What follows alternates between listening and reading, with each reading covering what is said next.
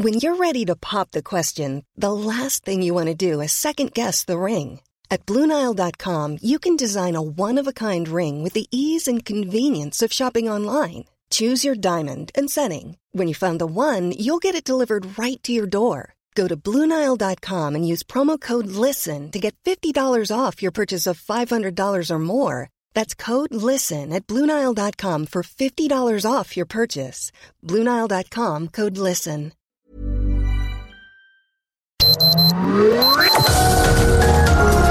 Heraldo Media Group presenta Sergio Sarmiento y Lupita Juárez. Información veraz y oportuna con un toque personal y humano.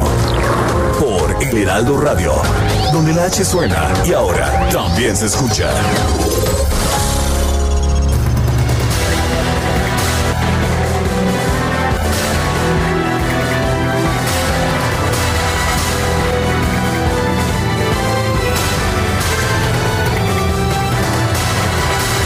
Dio la paciencia, sí, Carlos Salazar, presidente del Consejo Coordinador Empresarial, un hombre pues conocido por su por su temperamento suave, por su tranquilidad, perdió la paciencia ayer al discutir el tema del outsourcing en una presentación pública. La política pública dijo no se la podemos dejar nada más a los políticos porque sus intereses o son de muy corto plazo o no tienen un análisis profundo de las consecuencias que eso tiene en nuestras propias actividades. El mejor ejemplo que puedo poner, dijo Carlos Salazar, es todos los problemas que nos está enfrentando una iniciativa para eliminar de un tajo una práctica que si bien fue mal utilizada por algunos, yo he tratado de decir que para querer quitar una manzana podrida, lo que están intentando hacer a veces la autoridad es tumbar los árboles. No jodan dijo Carlos Salazar. En vez de quitar las manzanas podridas, pues talan el árbol y nos quedamos sin nada, es lo que dijo en una videoconferencia organizada por la Concanaco. Dijo que el caso del outsourcing y el insourcing es el mejor ejemplo de cómo una orientación que puede ser muy positiva tiene consecuencias desastrosas para la economía si se implementa mal. Como lo hemos intentado hacerle ver a la autoridad, a veces sin mucho efecto o sin mucha suerte, de poderlos convencer. Dijo que el país terminará el, sexenio con una economía más chiquita, a diferencia de cómo empezó. Son las 7 de la mañana, 7 de la mañana con dos minutos. Hoy es viernes 4 de diciembre del 2020. Yo soy Sergio Sarmiento y quiero darle a usted la más cordial bienvenida a El Heraldo Radio. Lo invito a quedarse con nosotros en parte porque aquí estará usted bien informado, pero porque también queremos que pase usted una mañana agradable. Para eso siempre hacemos un intento por darle a usted el lado amable de la noticia. Yo me encuentro en Puebla donde voy asistir a la Ciudad de las Ideas que se va a llevar a cabo en forma semipresencial. Guadalupe Juárez está en la cabina del Heraldo de Radio ya en la Ciudad de México. Guadalupe, ¿cómo estás? Muy buenos días. Hola, ¿qué tal en nuestra hermosa cabina aquí en la Ciudad de México? Efectivamente, mi querido Sergio, tú estás por allá en Puebla y qué chula es Puebla, qué linda, ¿no? Como dicen, qué linda y qué chula es Puebla. Saludos a todos nuestros amigos por allá. Oye, pues tengo información que tiene que ver con la calificadora Standard Poor's que ratificó la calificación crediticia para la deuda mexicana en moneda extranjera en triple B y en moneda local en triple B más, lo que posiciona al país en categoría de grado de inversión según lo que ha informado la Secretaría de Hacienda y Crédito Público. Lo anterior beneficia tanto al sector público como al privado, ya que se mantiene muy importante, muy importante el acceso al financiamiento en los mercados nacionales e internacionales en condiciones favorables, según el comunicado de la propia dependencia. La Secretaría de Hacienda señaló que la calificadora de riesgo aseguró que el país cuenta con una sólida posición externa y un manejo cauteloso de la política fiscal y monetaria y por lo tanto esperan que la deuda se mantenga estable a partir del próximo año. La calificadora también menciona que a la par de contener la de, el, pues el déficit fiscal, el gobierno sigue llevando a cabo una agenda social ambiciosa eh, pues en lo social, en lo económico y en lo político a pesar de la pandemia y todo esto sin dejar de priorizar la estabilidad macroeconómica y financiera. Pues ahí está, ahí está el refrendo de la calificación de crediticia a nuestro país. Bueno, y en otros temas, Guadalupe, lo que algunos dicen es la juguetería para los adultos, para los galleteros. No te vi formado, ¿eh? Eh, pues mira, no, porque no podía yo estar por allá, seguramente lo hubiera hecho. Resulta, usted, usted recordará, amigo, que nos escucha, tú también lo recordarás, Guadalupe Juárez, que la empresa Best Buy anunció que va a cerrar sus tiendas físicas y que lo va a hacer eh, a fines a fines de este mes, esto aquí en México. Bueno, resulta que pues ofreció una serie de de gangas, de descuentos de hasta 60% y se arremolinó la gente, hubo largas filas para tratar de entrar a estas tiendas físicas de Best Buy en distintos puntos. Finalmente la empresa anunció que estaba cerrando sus tiendas físicas antes del horario regular debido a la alta afluencia de personas. Para Best Buy, dijo la compañía, lo más importante es su seguridad y salud y es por eso que debido a la alta afluencia del día de hoy hemos decidido cerrar nuestras tiendas físicas antes del horario regular. Posteriormente procederemos con las ventas de liquidación total, los mantendremos informados. Mientras tanto, la alcaldía Benito Juárez instruyó a Protección Civil a que suspenda actividades en Best Buy Patio Universidad. Dijo que no había cumplido las medidas sanitarias impuestas por la pandemia del COVID-19 el alcalde Santiago Taboada instruyó a Protección Civil a que suspenda actividades en, la tienda Best Buy de Patio Universidad debido a que no siguieron los protocolos sanitarios. Y bueno, pues esa la situación. Eh, parece que sigue siendo una tienda muy popular a pesar del anuncio de la propia de los propios directivos de que va a cerrar sus operaciones en México. Son las 7 de con seis minutos.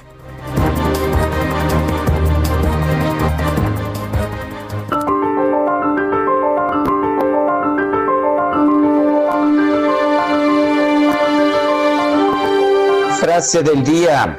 No podemos manejar un país que está decreciendo a 9% como si estuviera creciendo a 9%. Alfonso Romo.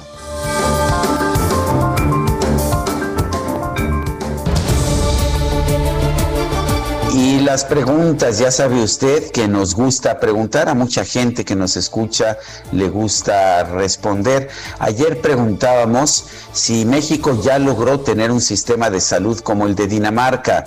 Nos dijeron que sí, 2.9%, que no, 84.9%, ya casi 12.1%. Recibimos 19.207 votos. Ah, no, perdón, esto fue anteayer, el 2 de diciembre. Ayer preguntamos ¿Hará la renuncia de Alfonso Romo más difícil la relación de AMLO con el sector privado? Nos dijo que sí, 69.5%, que no, 12.2%. Alfonso, ¿qué? 18.3%. Recibimos 4.398 votos y esta mañana ya coloqué temprano en mi cuenta personal de Twitter, arroba Sergio Sarmiento, la siguiente pregunta. ¿Aceptará usted vacunarse contra el COVID? Nos dice que sí, 72.2% de la gente, no 12.5%, no sé todavía 15.2%. 40 minutos hemos recibido 1023 votos. Las destacadas del Heraldo de México.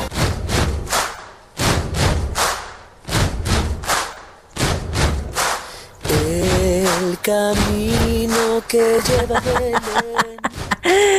Ay, ay, ay, qué cosa, qué cosa, el DJ Kike, ¿qué tal? ¿Cómo la ves, Sergio? Pues la veo muy mal. Nosotros los Scrooge no estamos de acuerdo en estas celebraciones paganas, pero bueno, espero que Itzel González no haya llegado vestida de Santa Claus o algo así. Pues eh, todavía no, pero sus cubrebocas ya ves que son con motivos muy navideños y yo pensé que iba a entrar así muy ruda y luego nos sale con este villancico. Mi querida Itzel González, ¿cómo te va? Muy buenos días. Lupita, Sergio, amigos, muy buenos días. Excelente viernes. Confirmamos, es viernes 4 de diciembre del 2020. Ya los últimos este, esfuerzos ya para el, el descanso navideño. el descanso del home office, que eso no sé cómo se va a hacer. Híjole, va a estar un poco pesado, ¿no? Va a estar pesado, Sergio Lupita. Quique ayer en la fila del Best Buy. No me digas. Me lo desalojaron. Le dijeron, usted no pasa. Traía su cubrebocas y su, careta, ¿no? y su careta, pero la demás, la demás gente no, no tenía la sana distancia. Uy. Y que le cierran la tienda a Quique. Se quedó sin su batería eléctrica, nos comentó. Pídese la santa, Quique. O a los reyes, o a ver o a ver quién se acomide de esta producción. Sergio Lupita, amigos, es viernes, pero tenemos que seguir trabajando. Así que, ¿qué les parece si comenzamos con las destacadas del Heraldo de México? En primera plana, alista a médicos y enfermeros, ejército a cargo de las vacunas. Las Fuerzas Armadas tienen un plan de inmunización para aplicar a partir de la segunda quincena de este mes país en cónclave busca PAN ampliar sus coaliciones. Además del PRI y PRD, prevén avalar alianzas con Movimiento Ciudadano y las ONG México Libre y Sí por México. Margarita y Calderón, ¿no? Así es. Ándale. Que, el registro, que si no, que si sí, pues el PAN busca coalición. Ándale. Y que esto ya puede ser el sábado, este sábado, mañana o el domingo. Pues estaremos atentos el fin de semana. Prevenidos. Ciudad de México, pese a pandemia, arrecian protestas callejeras. Entre julio y septiembre hubo 100 manifestaciones o mítines, así como 52 bloqueos, 137.5% más que en 2019. Estados, Campeche gasta Edil 313 mil pesos en Facebook. En plena pandemia, Eliseo Fernández pagó de agosto a noviembre 80 mil pesos al mes en publicidad equivalente a 84.2% de su salario. Mira lo que viví yo. y en Facebook, ¿Eh? gaste ¿Qué tal? Orbe, segunda ola, la OMS reimpulsa la mascarilla, acepta que hay evidencias científicas que avalan que el cubrebocas ayuda a prevenir contagios en zonas con alta transmisión. Sí sirve, yo me lo pongo. Pónganselo y pónganselo bien. Meta, Liguilla 75, Máquina Salvaje, Cruz Azul, borra a Pumas y pone un pie en la final. Y finalmente, en mercados, adiós a México, remata Best Buy sus mercancías, largas filas. Se tuvo en tiendas, algunas fueron selladas por alcaldías. Oye, de hecho, la foto de primera del Heraldo, impresionante, ¿no? Ahí las filas. Sin Susana distancia, por no, Muy mal, muy mal. Lupita, Sergio, amigos, hasta aquí las destacadas del Heraldo. Feliz viernes. Gracias, Itzel. Muy buenos días, Itzel González y Sergio. Feliz viernes. Feliz viernes, por supuesto. no nos puede contestar porque ya se está poniendo su cubrebocas, ¿eh? Ah, me parece bien. Son las 7 de la mañana con 12 minutos de este viernes 4 de diciembre del 2020. Vamos a un resumen de la información más importante. La farmacéutica Pfizer informó que debido a un problema en la cadena de suministro de materias primas, estima que en este año solo podrá entregar la mitad de las vacunas contra el COVID-19 que había planeado inicialmente. Y de acuerdo con una investigación publicada por el New England Journal of Medicine, la vacuna contra el coronavirus de la farmacéutica moderna puede generar anticuerpos por 90 días. En Rusia, el gobierno local de Moscú anunció que este sábado va a comenzar la campaña de vacunación masiva contra el COVID-19, dando prioridad a las personas de los grupos de alto riesgo. José Ángel Gurría, secretario general de la Organización para la Cooperación y el Desarrollo Económicos, advirtió que la aplicación generalizada de la vacuna contra el COVID-19 en todo el mundo podría tardar un año por lo que es necesario mantener las medidas de prevención. El secretario general de la ONU, Antonio Guterres, denunció que algunos gobiernos han rechazado los hechos y han ignorado las directrices de la Organización Mundial de la Salud para la respuesta global contra la pandemia. El coordinador del Programa Universitario de Investigación en Salud, Samuel Ponce de León, informó que la UNAM lleva a cabo el registro de sus unidades de ultracongelación. Escuche usted, importante a fin de ponerlas a disposición del gobierno federal para almacenar la vacuna contra el COVID-19 de la farmacéutica Pfizer. El director general de epidemiología, José Luis Salomía, reconoció que en las últimas semanas se ha registrado un aumento de 12% en las cifras de casos estimados de COVID-19 tenemos un incremento de más 12% y por lo tanto continuamos con una tendencia ascendente que venimos observando prácticamente desde las semanas 39 y 40 cuando se revirtió la tendencia descendente que traíamos desde la semana 28.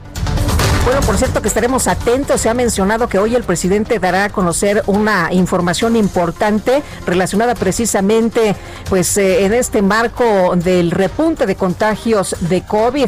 El reporte diario de la Secretaría de Salud Federal señala que en México ya hay un millón ciento cuarenta y cuatro mil seiscientos cuarenta y tres casos confirmados de COVID, así como ciento ocho mil ciento ocho mil ciento setenta y tres personas que han perdido la vida. El gobernador de Puebla, Miguel Barbosa, informó que su estado va a regresar al color naranja del semáforo de riesgo epidemiológico ante el aumento de contagios de coronavirus. El gobierno de Nuevo León anunció que debido a que en la última semana la entidad tuvo tres indicadores sanitarios en color rojo, todos los establecimientos de giros no esenciales deberán cerrar sábados y domingos. En su calidad de presidente pro tempore de la Comunidad de Estados Latinoamericanos y Caribeños, el canciller Marcelo Ebrard advirtió que la pandemia va a provocar un aumento de hasta el 38% de la pobreza en la región. Este jueves el presidente López Obrador encabezó la inauguración del nuevo centro de distribución metropolitano de Bimbo en la alcaldía de Azcapotzalco. El mandatario señaló que espera que en un tiempo se elimine el etiquetado frontal en alimentos una vez que se tengan productos verdaderamente sanos. Existe el etiquetado, pero que nos propongamos en un tiempo hacerlo a un lado, porque ya vamos a tener eh, alimentos, productos que no van a tener exceso de azúcares, de sales, de grasas, de químicos, que van a ser productos verdaderamente sanos. En una videoconferencia organizada por Concanaco, el presidente del Consejo Coordinador Empresarial, Carlos Salazar Lomelín, advirtió que la política pública no se debe dejar solo a los políticos, porque sus intereses son de muy corto plazo o no tienen un análisis profundo, como ocurre, dice, en el caso del outsourcing todos los problemas que nos está enfrentando una iniciativa de eliminar de un tajo una práctica que si bien fue mal utilizada por algunos, yo he tratado de decir que para querer quitar una manzana podrida, pues lo que está intentando hacer a veces la autoridad es tumbar los árboles, dices, no jodan, o sea... Bueno, pues ahí lo que, lo que dijo en esta conferencia. Sí, pues eh, lo que ya se ha comentado tanto, Sergio, del daño que podría causar precisamente eh, la desaparición del outsourcing. Y más tarde, representantes del sector privado sostuvieron un encuentro con el presidente López Obrador para abordar la iniciativa del Ejecutivo en materia de subcontratación. Al salir de la reunión, Carlos Salazar Lomelín señaló que a pesar de que hay avances, pues aún, aún no se alcanzan acuerdos. No nos llegamos a un acuerdo, la próxima semana seguiremos en, las pláticas, sin embargo avanzamos en muchos puntos y creo que eh, la manera en que se ha hecho el diálogo ha sido muy positiva, el entendimiento de nuestras preocupaciones ha sido muy bien entendido. Eh, nosotros nos sentimos eh, entusiastas de que estamos avanzando. Evidentemente el tema es complejo y como es complejo, bueno, pues está tomándose más tiempo del que nosotros hubiéramos querido y del que todos hubieran querido.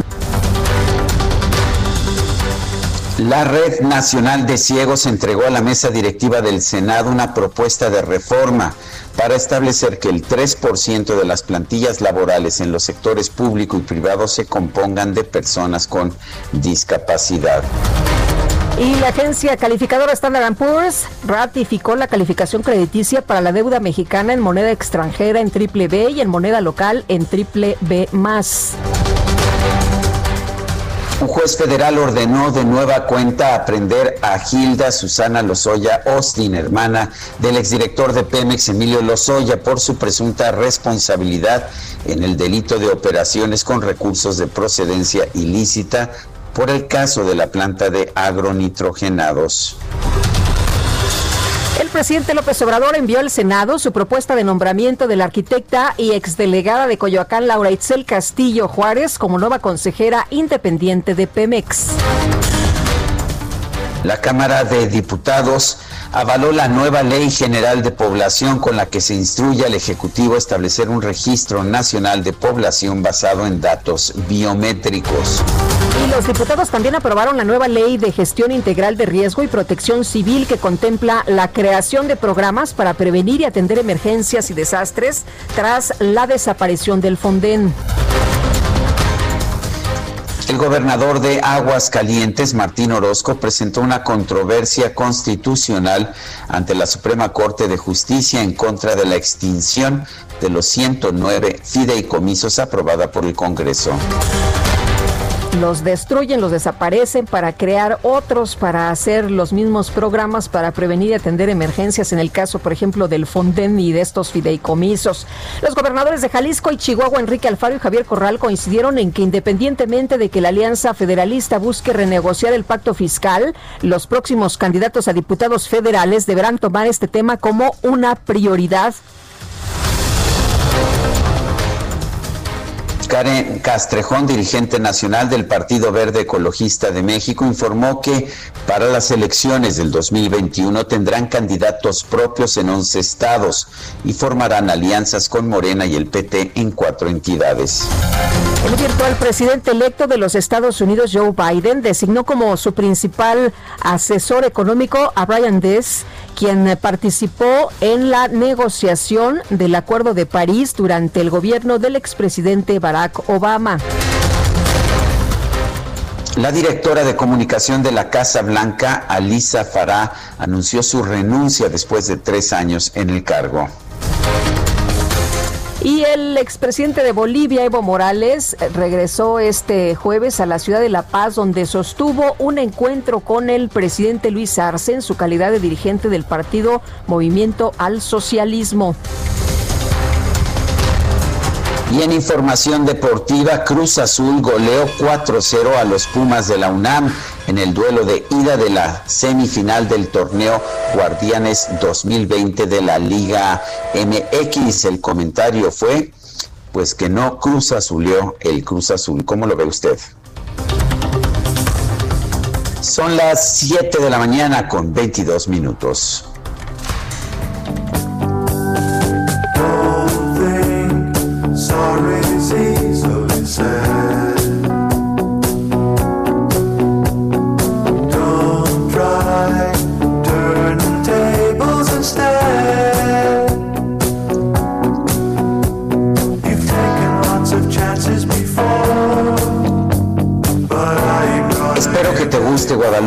Es Eye in the Sky, Ojo en el Cielo de Alan Parsons Project, este grupo musical, este grupo musical británico.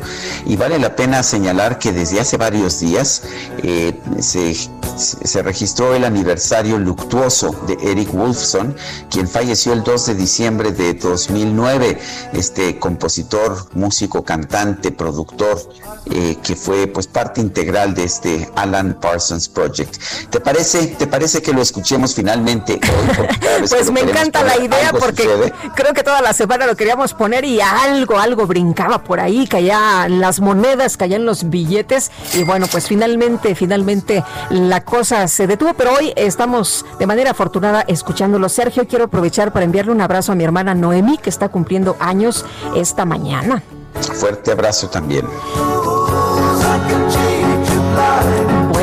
Y tenemos información importante. El presidente López Obrador ha llamado a los mexicanos, en especial a la Ciudad de México, a actuar con responsabilidad en el mes de diciembre para evitar contagios en esta época de celebraciones. El presidente está hablando precisamente, pues, eh, por el incremento de los contagios por COVID en los últimos días.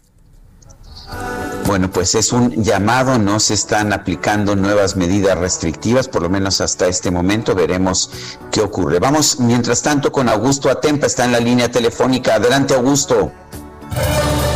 Corrimos periférico sur desde Luis Cabrera hasta la zona de Cuemanco. Para aquellos automovilistas que circulan en esta zona hacia el oriente, encontrarán muy buen avance tanto en los carriles centrales como laterales. En la zona de Cuemanco hay obras, así que hay que manejar con mucha paciencia para poder cruzar esta zona y llegar a la zona de Sergio. Gracias, Augusto Atempa. Son las 7 con 24. Yo me encuentro en Puebla, Lupita, ya en la Ciudad de México. Regresamos en un momento más.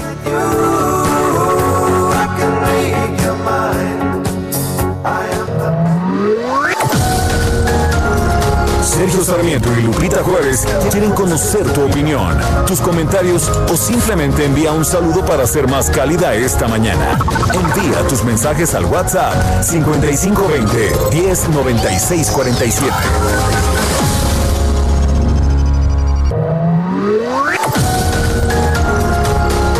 Continuamos con Sergio Sarmiento y Lupita Juárez por El Heraldo Radio.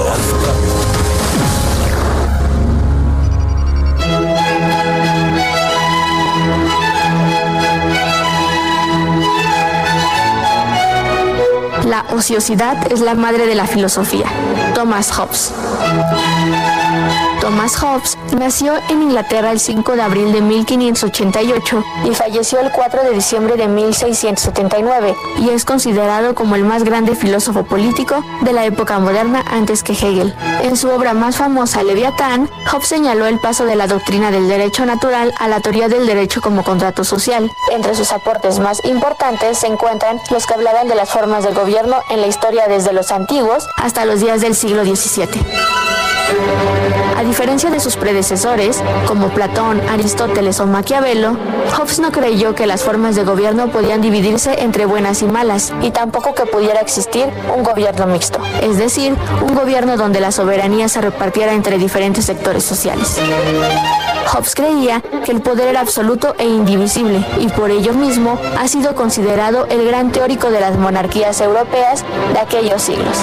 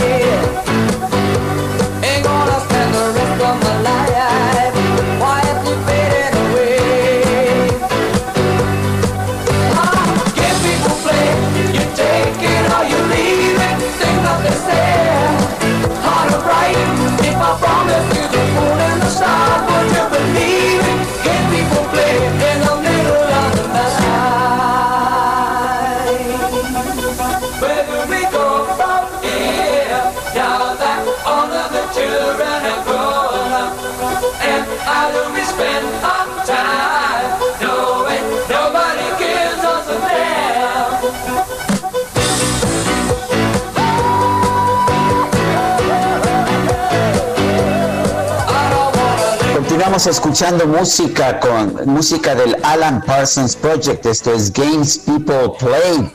Me gusta Guadalupe, a ti te gusta también, ¿verdad? Me encanta, sí, ya ves que estuvimos prácticamente toda la semana, Sergio, proponiendo, pero ganaba otras, eh, ganaban otras opciones. Al final, mira, ya nos salimos con la nuestra y los estamos disfrutando esta mañana. Muy bien, y le recuerdo que estamos transmitiendo de manera, pues de manera híbrida, podríamos decir, ahora que está de moda. Guadalupe Juárez está en la cabina del Heraldo Radio. Me gusta mucho esa cabina, Guadalupe, debo reconocer, ciertamente más calientita que el frío de Puebla. Eh, yo me encuentro aquí en Puebla, donde voy a estar asistiendo este fin de semana a Ciudad de las Ideas.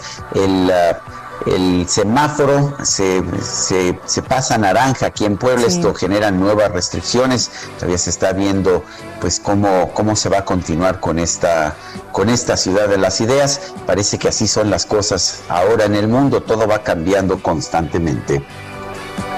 Y vamos, tenemos mensajes de nuestro público.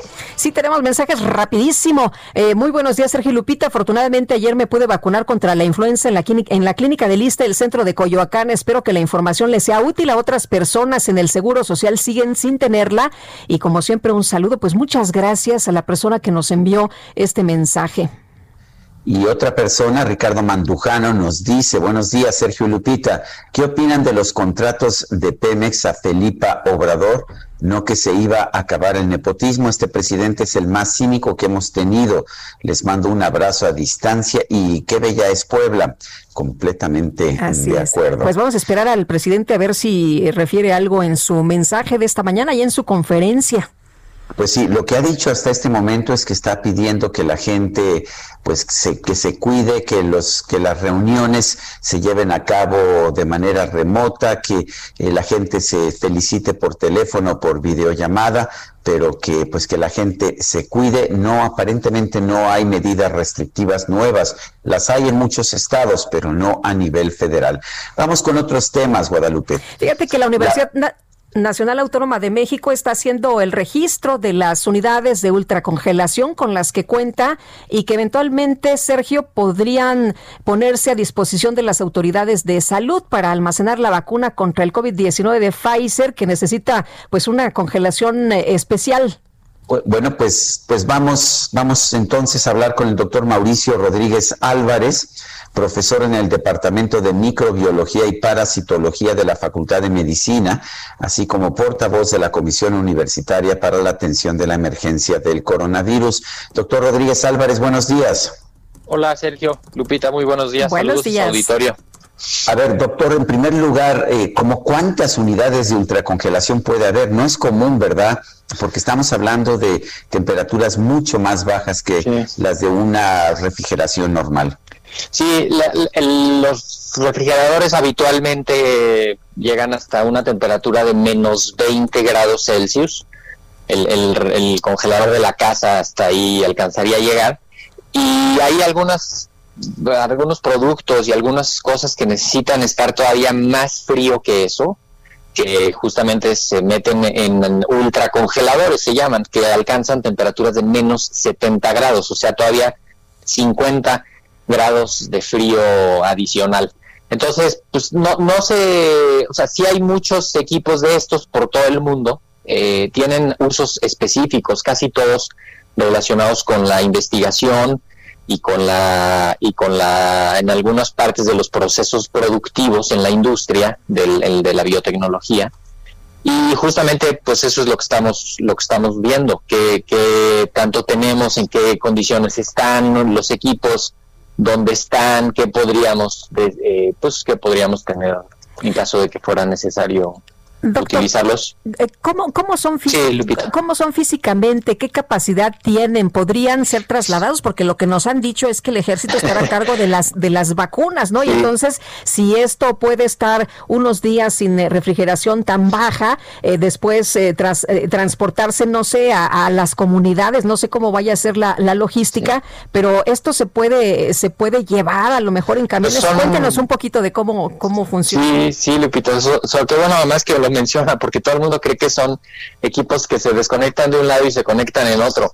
Eh, además de los requerimientos específicos de, energía eléctrica que tienen, porque no, son máquinas muy fuertes, no, no, o sea, necesitan energía eléctrica, instalaciones casi especiales para, para la, para todo lo que consumen, ¿no? De, de energía y son pues son más grandes que un refrigerador convencional o que un, que un congelador convencional, no mucho más. Tienen un par de puertas para aislar como doble o triple el, el frío y finalmente tienen compartimientos internos más pequeños porque justamente tienen unas capas de aislamiento mucho más grandes y tienen que concentrar todo ese frío ahí en un, en un rincón, ¿no? Ahora, eh, ¿como cuántas, como cuántas de estas máquinas de ultracongelación necesitaríamos en el país para distribuir, no sé, 30 millones de vacunas, parece imposible. Sí. Sí, de hecho, de hecho no hay que quedarse con la idea de que esta vacuna de Pfizer va a ser la vacuna principal, ¿eh? Este, la, la vacuna de Pfizer va a utilizarse como primera medida en los sitios donde alcance a llegar la ultracongelación y hasta ahí nada más.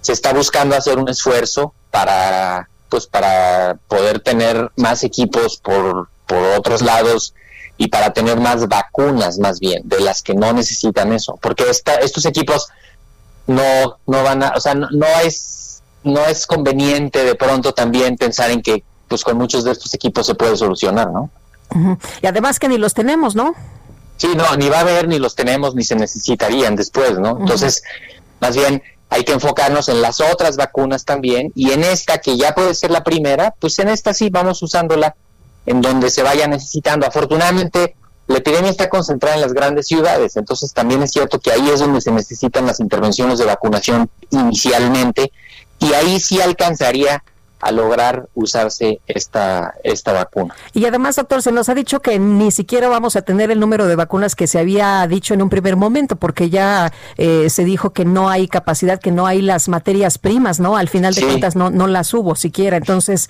esto... Exacto. Y ahí hay que también, pues, estar bien pendientes de que todo el mundo quiere vacunas. Y entonces, pues, va a haber unos cuellos de botella que, van a hacer que se limite el abasto de la producción, la distribución, y tenemos que estar conscientes que para eso también se van a definir grupos de riesgo prioritarios para que se concentren las, las pocas dosis que lleguen, se usen de forma prioritaria en ellos.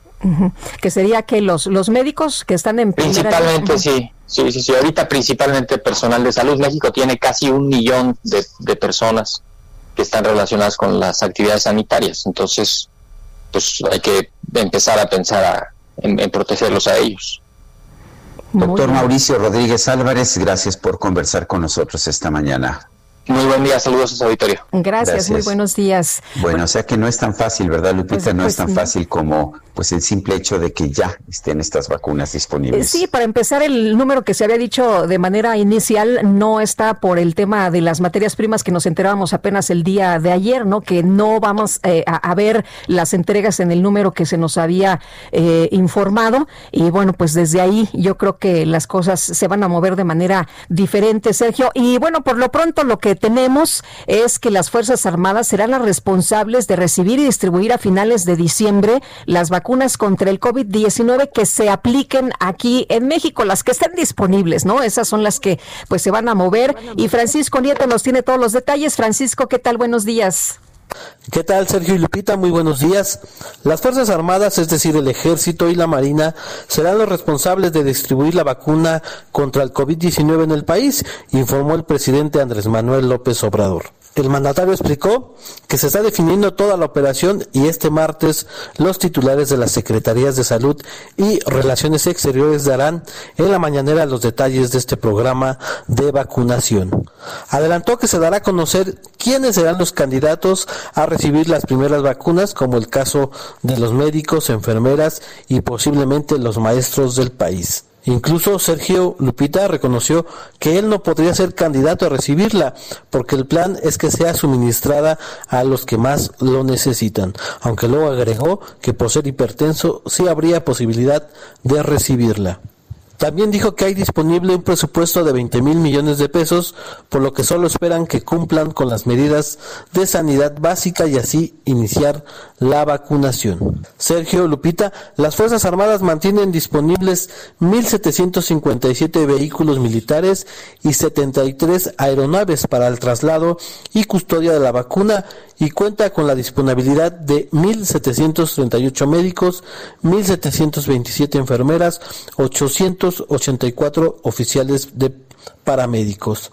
Además, la Secretaría de Relaciones Exteriores adelantó que las vacunas llegarán a México cinco días después de que la Agencia Regulatoria de Medicamentos, la FDA, por sus siglas en inglés, apruebe la vacuna de Pfizer y se espera un primer embarque de 250 mil dosis, las cuales podrían llegar a finales del mes de diciembre. Informó para el Heraldo Media Group Francisco Nieto. Francisco, muchas gracias. Muy buenos días. Y bueno, el Pleno de la Cámara de Diputados, en otros temas, aprobó la nueva ley de gestión integral de riesgos y protección civil. Esto después de la extinción del Fondo Nacional de Desastres. ¿Qué significa esta nueva ley de gestión integral y, y qué, cuál, va, cuál va a ser la consecuencia de la extinción del Fondo Nacional de Desastres? Vamos a conversar con María Liduvina Sandoval Mendoza, y es secretaria de la Comisión de Protección Civil y Prevención de Desastres de la Cámara de Diputados. Eh, María Liduvina Sandoval Mendoza, buenos días, gracias por tomar esta llamada. Muy buenos días, Sergio. Un saludo a ti, a Lupita y a todos los amados auditores. Gracias, buenos eh, días.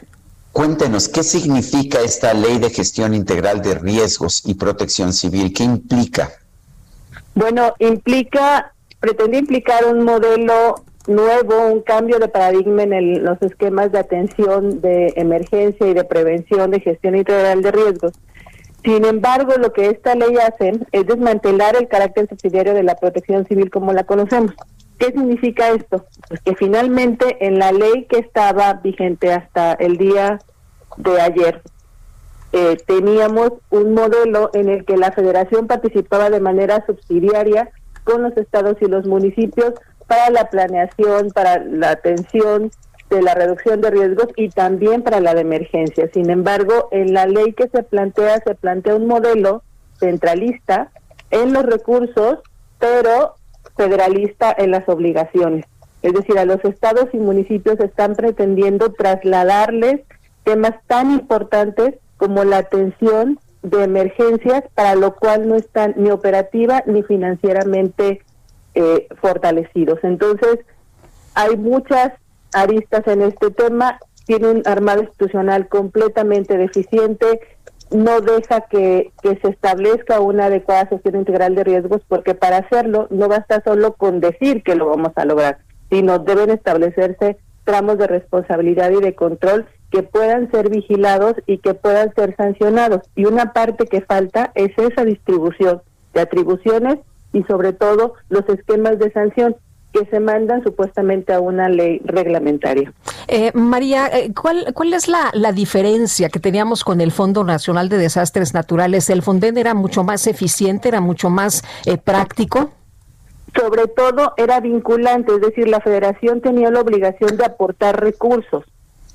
Si ustedes recuerdan, incluso junto con la Ley Federal de Presupuesto y Responsabilidad Hacendaria, la federación tenía la obligación de destinar el punto cuatro por ciento de todo el presupuesto para la atención de este fondo y ese era inamovible. Eso desapareció cuando se extinguieron los fideicomisos.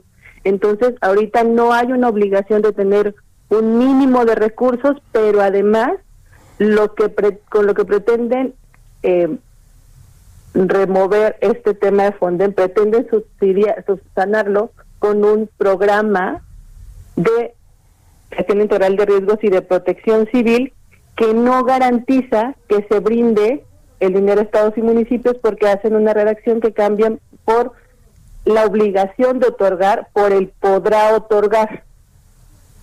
Eso quiere decir que los estados no no tienen la certeza de que van a contar con los recursos necesarios. si alguien está, si alguien está a lo mejor eh, eh, no en muy buenos términos con el presidente, entonces a lo mejor no reciben la lanita. Exacto, puede estar a la discrecionalidad y allí entra también otra modificación que hacen respecto a los programas de reconstrucción. Los programas de reconstrucción antes tenían un comité de evaluación de daños en donde se incluía los estados y tenían también un aterrizaje local, pero ahora lo que tenemos es un programa de reconstrucción que depende del Ejecutivo a través de una coordinación intersecretarial. Eh, eh, lo que estamos escuchando es que en realidad no estamos avanzando, que esta ley de gestión integral de riesgos y protección civil no mejora lo que teníamos con anterioridad. No, definitivamente es una ley que vuelve mucho más burocrática y como bien señalaba Lupita, mucho más sujeta a la discrecionalidad del Ejecutivo en turno y a las buenas o malas relaciones del Ejecutivo con los estados y municipios para poder atender las emergencias y ya no digo establecer programas para la prevención de riesgos. Otra cosa gravísima que cambia es la declaratoria de desastres sujetos a actividades humanas. Hay una parte de la actividad humana que sí debe vigilarse y debe sancionarse, pero no hay un adecuado esquema de sanciones. Sin embargo, por ejemplo, si la ley actual si la ley que aprobamos ayer estuviera vigente, no podrían atenderse los resultados de una mala actividad humana como lo que sucedió en Tabasco. Y en este momento no pudiera estarse apoyando ni a Tabasco ni a Chiapas a través de este fondo que crean que sustituye a Fonden. Pues ah, eh, yo quiero agradecerle María Liduvina Sandoval Mendoza, secretaria de la Comisión de Protección Civil y Prevención de Desastres de la Cámara de Diputados, el haber conversado con nosotros. Muchas gracias por su amable tiempo y estoy a su disposición en cualquier momento. Muchas gracias. Muchas gracias. Muy buenos días y, qué preocupación, ¿no? Lupita, ¿no? Pues sí, imagínate nada más un desastre natural y no vamos a tener eh, con qué responder, no vamos a, pues eh, tener ni, ni recursos ni vamos a estar siquiera organizados, ¿no? Bueno, pues esperemos que esperemos que los propios diputados se den cuenta de esto, pero parece que con el mantra de que estamos combatiendo la corrupción y estamos eliminando la forma en que trabajaban los gobiernos neoliberales, estamos tomando pasos hacia atrás en muchas cosas. Pero en fin, pues vamos, tenemos más información. Sí, hombre, deberíamos de rescatar lo que sí servía y lo que no, pues eh, hacerlo eficiente. Pero bueno, la Cámara de Diputados aprobó la ley de, me acordé de una expresión, discúlpame, no jodan, pero bueno, la Cámara de Diputados aprobó la ley de población que faculta a la Secretaría de Gobernación para expedir una cédula de identidad digital, un nuevo documento de identificación oficial. Y Nayeli Cortés nos tiene todos los detalles. Adelante, Nayeli. Sergio Lupita, buenos días. Pues la Secretaría de Gobernación fue facultada para expedir la cédula única de identidad digital e integrar una base de datos que contendrá biométricos de todos los mexicanos, incluidos aquellos que radiquen en el extranjero o sean menores de edad.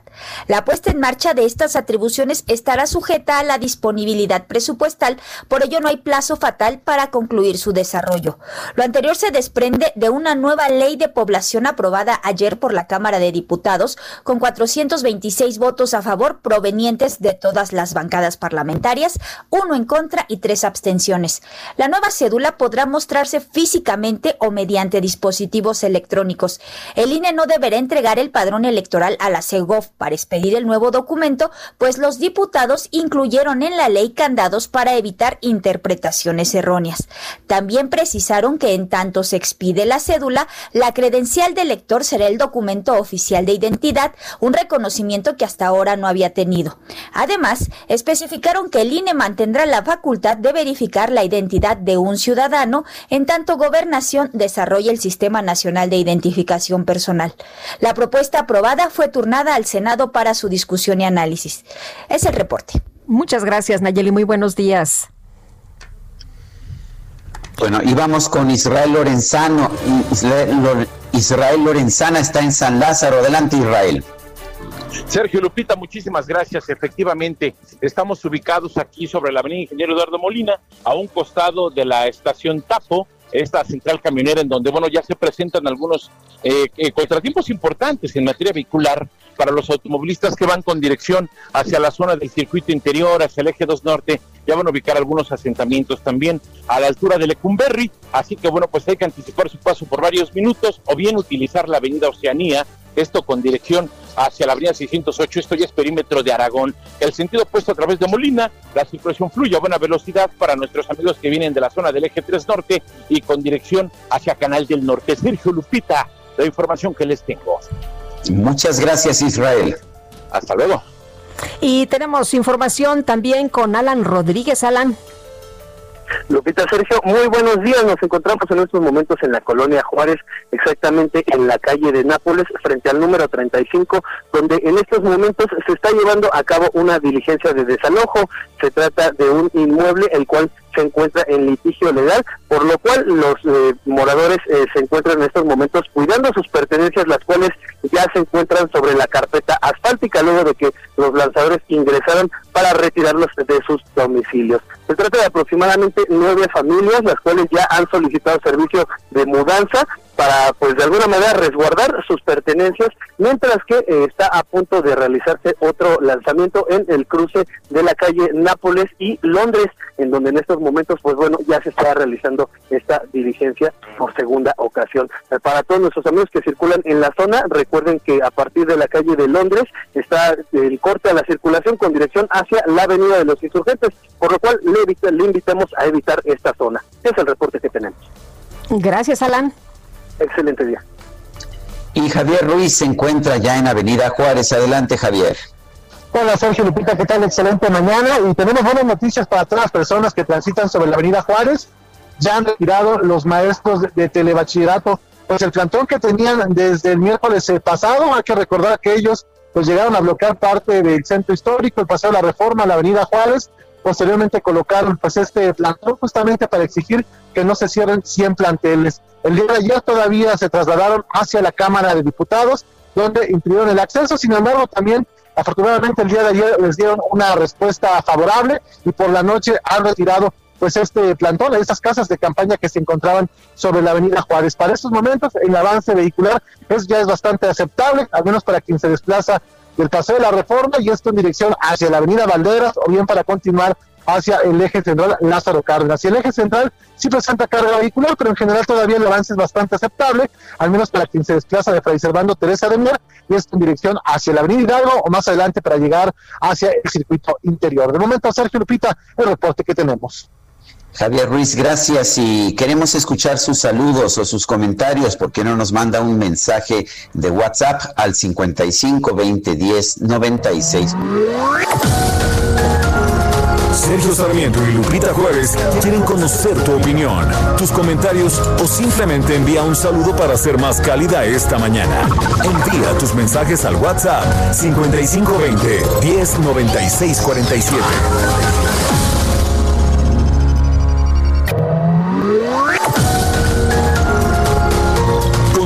Con Sergio Sarmiento y Lupita Juárez por El Heraldo Radio.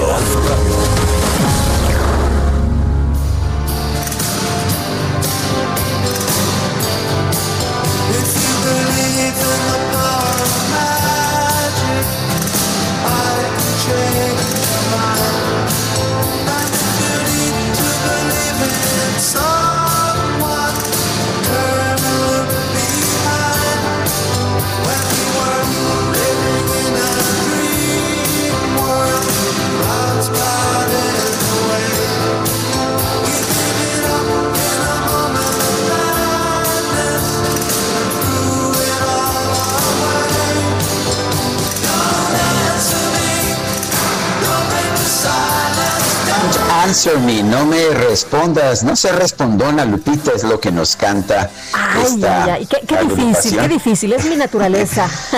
bueno, es The Alan Parsons Project, estamos recordando a Eric Wolfson, quien fue cantante, eh, productor y fue una de las figuras importantes de esta agrupación británica y que murió el 2 de diciembre del 2009.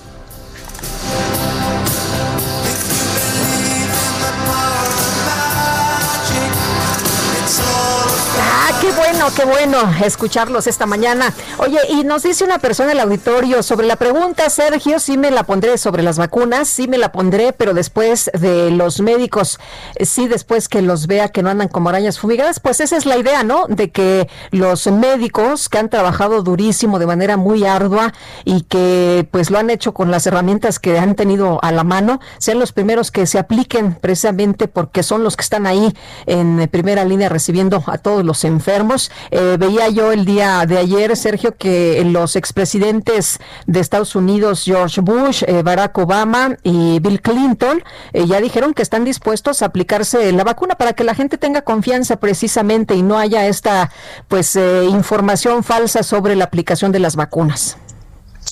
Bueno, y también nos dice otra persona, héroes de la noticia, por fin es viernes y aquí paso lista, les deseo que tengan un excelente fin de semana. Y dice Irme, a lo mejor es Irma, pero en fin. Adelante, Guadalupe. Pues vamos al pronóstico con Mónica Jiménez.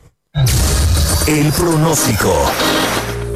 Mónica, qué gusto saludarte. Oye, que va a ser mucho frío, ¿verdad? Así es, Lupita.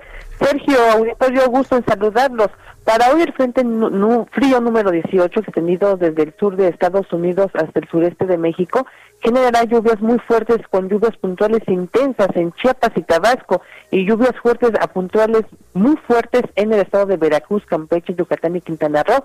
La masa de aire polar que lo impulsa ocasiona bancos de niebla en la Sierra Madre Oriental, así como ambiente, muy frío en el norte, noroeste, centro y oriente de México, además de evento de norte muy fuerte, con rachas de viento de 80 a 90 kilómetros por hora en el Istmo y Golfo de Tehuantepec y con rachas de 50 a 60 kilómetros por hora en la costa de Veracruz y Tabasco. Todas las embarcaciones marítimas del Golfo de México y de Tehuantepec deben tomar precauciones, así como el transporte terrestre de la ventosa Oaxaca. Sergio Lupito Victorio, por su parte, la segunda tormenta invernal sobre el norte de Sonora y Chihuahua genera ambiente gélido y rachas de viento superiores a 60 kilómetros por hora, además de posibilidad de caída de nieve o agua nieve en zonas montañosas de Chihuahua, Durango y Coahuila.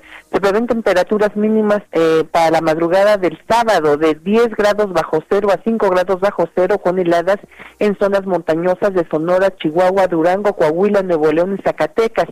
Eh, también se prevén temperaturas mínimas de 0 a 5 grados bajo cero, con heladas en las zonas montañosas de Baja California, Tamaulipas, San Luis Potosí, Aguascalientes, Guanajuato, Querétaro, Hidalgo, Puebla y el Estado de México. Sergio Lupito Vitorio, ante este escenario de condiciones invernales y de lluvias intensas, se exhorta a la población a mantenerse informados sobre el estado del tiempo en cuentas oficiales del gobierno federal y en los espacios noticiosos eh, como este, además de atender las recomendaciones que emite en su momento el Sistema Nacional de Protección Civil, Estatal y Municipal. Finalmente, para el Valle de México se prevé el cielo despejado con nubosidad dispersa por la mañana, aumentando los nublados por la tarde y no se espera lluvia. El viento será de componente sur de 10 a 20 kilómetros por hora, con rachas de hasta 35 kilómetros por hora.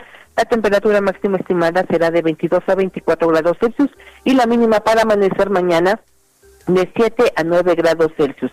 Sergio Lupito Victorio, es la previsión del tiempo desde el Servicio Meteorológico Nacional de la Comisión Nacional del Agua. Que tengan todos excelente fin de semana. Gracias, Mónica Jiménez. Buenos días. Con mucho gusto. Hasta luego. Este jueves el gobernador de Aguascalientes, Martín Orozco, presentó una controversia constitucional ante la Suprema Corte de Justicia de la Nación por la extinción de 109 fideicomisos ordenada por el gobierno federal. En la línea telefónica tenemos al gobernador de Aguascalientes, Martín Orozco. Señor gobernador, buenos días. Buenos días, Sergio. Un saludo y muchas gracias. A ver, ¿cuál es el argumento para, pues, para confrontar al gobierno federal ante la extinción de estos fideicomisos? Ay, la verdad, Sergio, que no es un no es un tema de confrontar a nadie. Hemos buscado el diálogo. Les consta a muchos medios de comunicación que hemos pedido reuniones que, que podamos analizar el tema del pacto fiscal que día a día los gobiernos y los municipios pues tenemos más facultades, nos alientan más responsabilidades y el tema de presupuestar cada día es menor. El próximo año es un año muy, muy complicado en la parte económica y seguramente en temas de recaudación y de participaciones.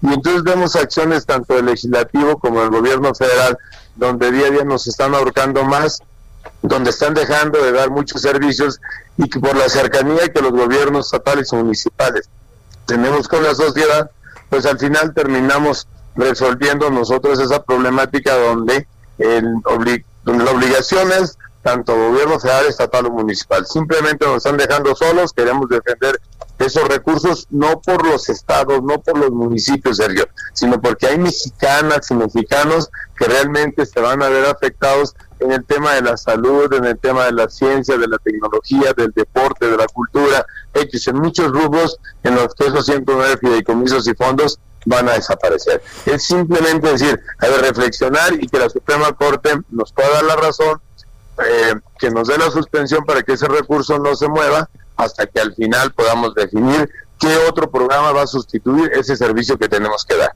El presidente ha dicho hasta el cansancio que esto era urgente y necesario porque había malos malos manejos, gobernador. Em, bueno, perdón, perdón. No, no.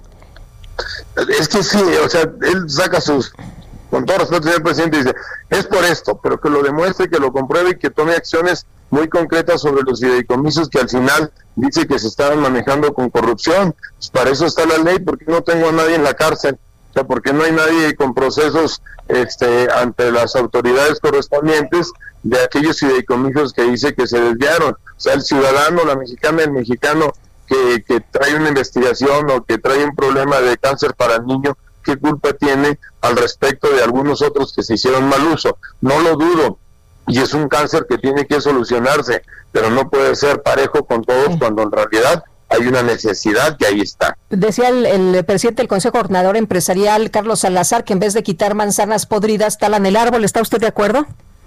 Estoy de acuerdo, efectivamente, porque las necesidades están ahí, ¿eh?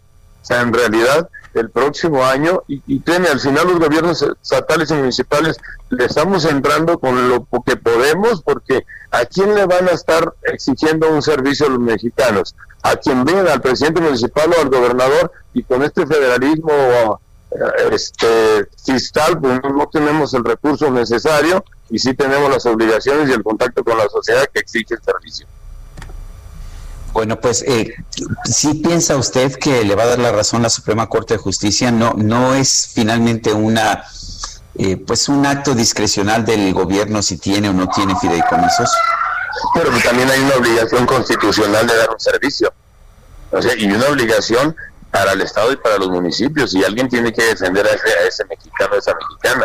Yo sigo la idea de que nos pueden dar incluso la suspensión la próxima semana. La, la controversia de, de Jalisco entró primero y ojalá que esa nos dé la pauta para que podamos tener una suspensión de que el recurso no se toque hasta que se analice de fondo. Muy bien. Eh, gobernador, por ejemplo, si hubiera un problema muy grave eh, de, de, algún desastre natural, ¿cómo podrían ustedes enfrentar esta situación? ¿Tendrían recursos? No, es que, a ver, ¿quién está atendiendo la pandemia? Los gobiernos de los estados. Al final, ¿quién termina, está, quién está atendiendo la delincuencia organizada? de narcotráfico, los gobiernos de los estados. O sea, analicemos cada uno de las obligaciones constitucionales que tenemos en conjunto el Estado y, y, la Federación y vean cómo el gobierno del Estado al final está absorbiendo todas las responsabilidades y llega el momento que, que no podemos, o sea, llega el momento en que los presupuestos no nos dan, aunque también las participaciones van a ir disminuyendo, aunque él dice, están las participaciones que les corresponda, sí, pero estamos seguros también de que el factor económico el próximo año va a llevar consigo a una disminución de participaciones y que los presupuestos estatales pues ya no van a alcanzar y al final se va a ver en una calidad de vida más deteriorada para el mexicano y pues, dónde va a estar el bienestar que prometió. Señor gobernador Martín Orozco, gobernador del estado de Aguascalientes, como siempre, gracias por conversar con nosotros. Un saludo, Sergio. Muchísimas gracias, Moni. Gracias. Bueno, y ayer, gracias. Y ayer en la conferencia matutina, el presidente López Obrador pidió al Congreso aprobar cuanto antes la reforma para mejorar las pensiones de los trabajadores. Bernardo González, presidente de la Asociación Mexicana de Afores, Amafor, está con nosotros esta mañana. Buenos días, Bernardo. ¿Qué tal, Lupita? Muy buenos días. ¿Qué tal, Sergio? Eh, cuéntenos cómo está, Bernardo, cómo está avanzando precisamente esta reforma. Con mucho gusto, pues ayer eh, hubo el primer, la primera sesión de Parlamento abierto, hoy continuará a partir de las 11 de la mañana. Participaron pues obviamente empresarios, eh, servidores públicos, legisladores y académicos, un poco cada quien mostrando su opinión sobre el proyecto de reforma que dio el presidente al Congreso en general los comentarios son muy positivos, realmente es una reforma que al disminuir el número de semanas e incrementar el ahorro de los trabajadores, pues va a garantizar que el 90% de todos aquellos afiliados al IMSS puedan tener una pensión que se encuentre en estándares internacionales. Esto es que, mantengan el 70% de su sueldo después de, retirarse. Uno de los elementos polémicos que se han comentado eh, también en esta sesión pues es el tema de establecer un precio máximo a las comisiones que cobran las AFORES y ello porque al final, como dijo COFES en una opinión de su pleno, pues esto acaba generando un mercado inflexible en el que quizá tengan que salir algunas administradoras del mercado y concentren los recursos y las opciones de los trabajadores a muy pocas AFORES. Eh, Bernardo, eh, los trabajadores siempre que hay este tipo de discusiones se ponen nerviosos. ¿Qué, qué, qué eh, pues les dirías tú sobre lo que se está discutiendo, que es precisamente que les va a ir mejor? Efectivamente, esta reforma, si se puede comentar en dos beneficios clarísimos para los trabajadores, Lupita, es que más trabajadores van a tener mejores pensiones y no les va a costar ni al gobierno ni a los trabajadores, porque son los empresarios a través del Consejo Coordinador Empresarial quienes pusieron en la mesa llevar a cabo el incremento del ahorro obligatorio de los trabajadores para mejorar la, la, pensión, ¿no? Entonces, este es un mensaje que además les, les debe dejar tranquilos porque es un mensaje que dice, vamos a seguir con las cuentas individuales, a pesar de que había legisladores en el mundo donde sugerían el revertir el sistema. Entonces es una buena noticia, queda este tema de las comisiones que esperemos que los legisladores eh, eh, escuchen las opiniones de la propia COFESE, del regulador especializado en el sector que es CONSAR y por supuesto pues de académicos y de la industria.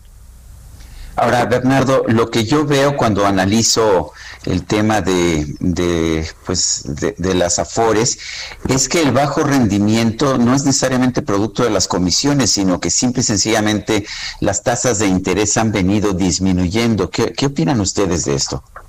Pero fíjate que a pesar de, de la baja de tasas de interés en los últimos años, Sergio, el rendimiento promedio de que han dado las Afores es del 11% anual. Yo les pido a los radioescuchas que un poco vean eh, sus cuentas bancarias, cuánto les paga de intereses ese tipo de ahorro. Entonces, en realidad ha sido un ahorro muy bueno y se logra porque no nada más estás invirtiendo en deuda pública, sino hay una diversificación de los recursos, se invierten en empresas, en deuda de empresas nacionales, extranjeras, en proyectos de infraestructura.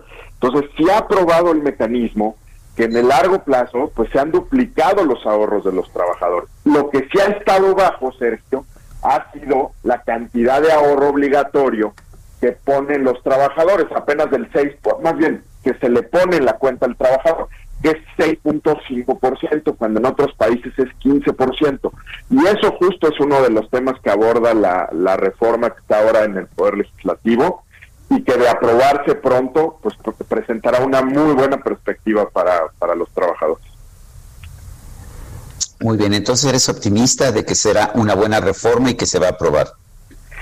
Sin duda, eh, soy optimista que es una buena reforma. Esperemos que se ajusten cosas que faltan, por ejemplo, componente de género, el tema de, de, de, las comisiones y, por supuesto, un mecanismo de ahorro voluntario, Sergio, sobre todo para aquellos trabajadores que tienen salarios más altos y que esta reforma, la verdad es que si es progresiva, ayuda más a quien menos tiene, pero falta este componente de ahorro voluntario para mejorar las pensiones de quienes ganan más.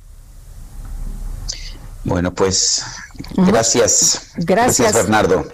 Al contrario, muchas gracias a ustedes que estén viendo. Igualmente, Bernardo González, presidente de la Asociación Mexicana de Afores. Oye, y bueno, pues interesante lo que dijo el presidente, ¿no? Ya hay quien está señalando que pues eh, no hay nada, nada nuevo, Sergio. Eh, muchos le exigen que se ponga el cubrebocas acerca de lo que ha dicho, pues por eh, las celebraciones de, de diciembre, el presidente esta mañana. Bueno, lo que dice el presidente López Obrador es ah, lo siguiente, está haciendo un llamado y presentó un decálogo, ya sabemos que le gustan los decálogos, para que en este mes la gente se autolimite y no salga a la calle. Pide que las reuniones para las fiestas de diciembre se hagan por teléfono, por videoconferencia. A través de un escrito que leyó al inicio de la mañanera, el presidente López Obrador explicó que en el caso de la capital de la República se van a ampliar las camas para atender a los pacientes de COVID-19 aunque dijo que, que no es, esto no debe ser motivo de alarma. Explicó que en diciembre, por las celebraciones que comienzan el 12 y que acaban en las vísperas de los Reyes Magos, los mexicanos, especialmente los capitalinos, salen a las calles, hacen compras, generan problemas de vialidad y hacen reuniones familiares. Pero ahora por la cuestión de la pandemia no se puede hacer lo mismo de todos los años, dijo.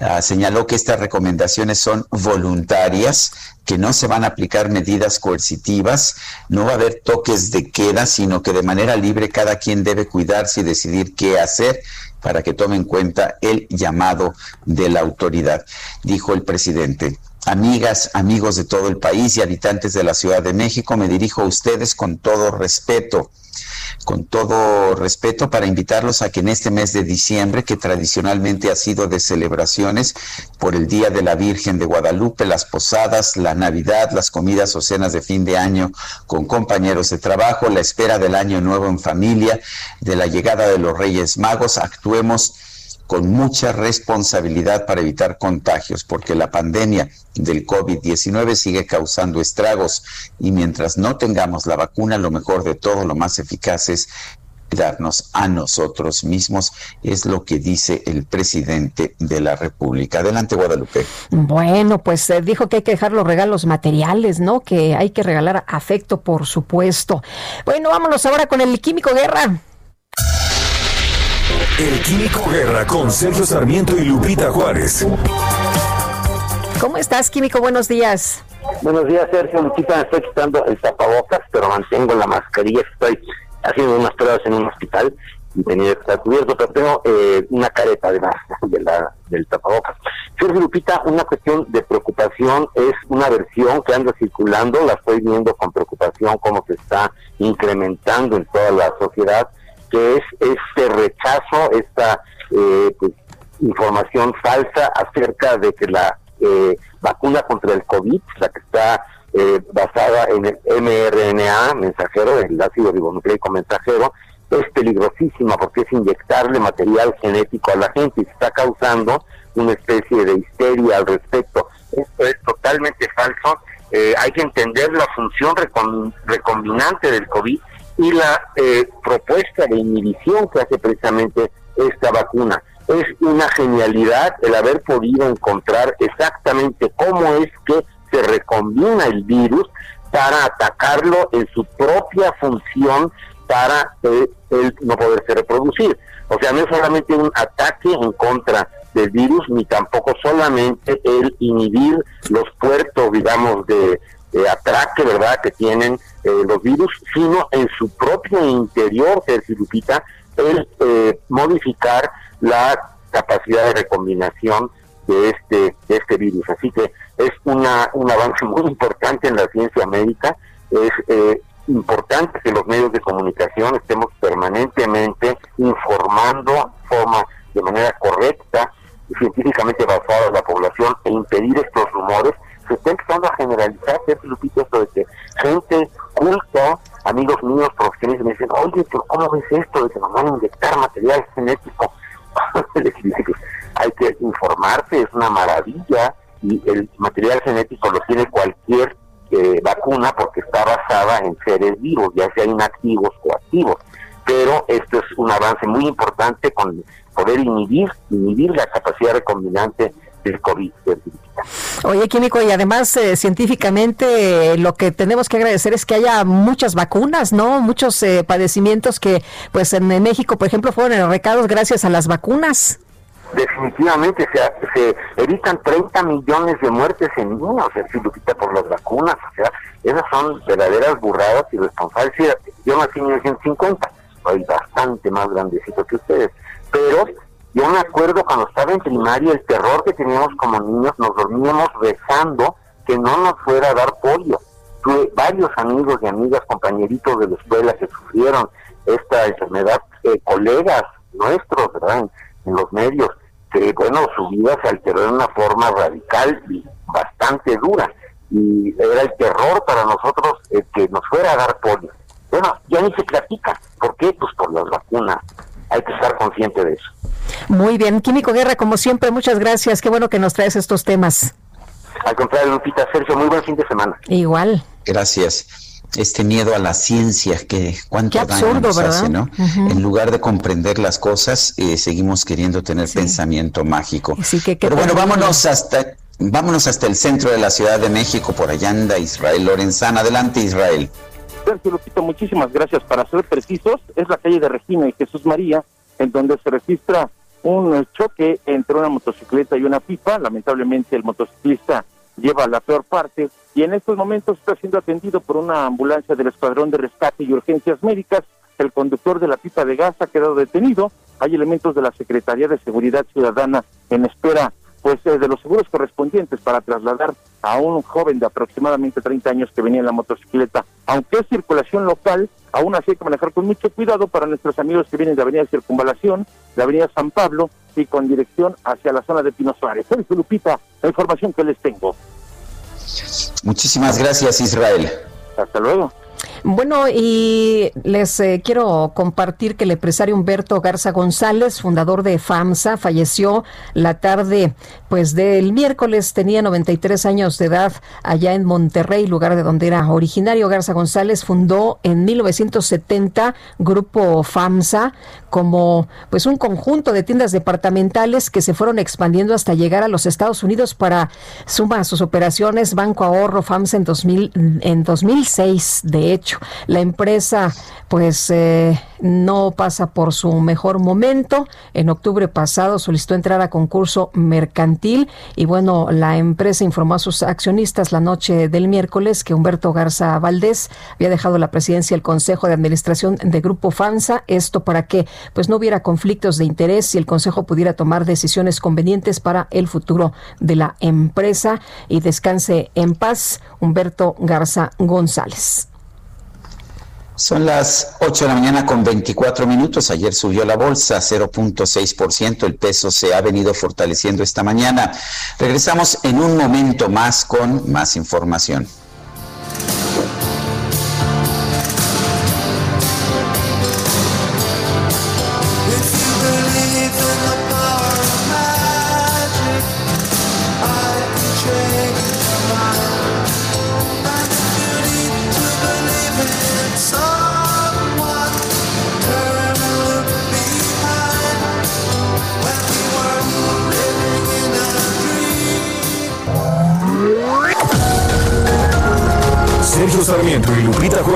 Quieren conocer tu opinión, tus comentarios o simplemente envía un saludo para ser más cálida esta mañana. Envía tus mensajes al WhatsApp 5520 109647.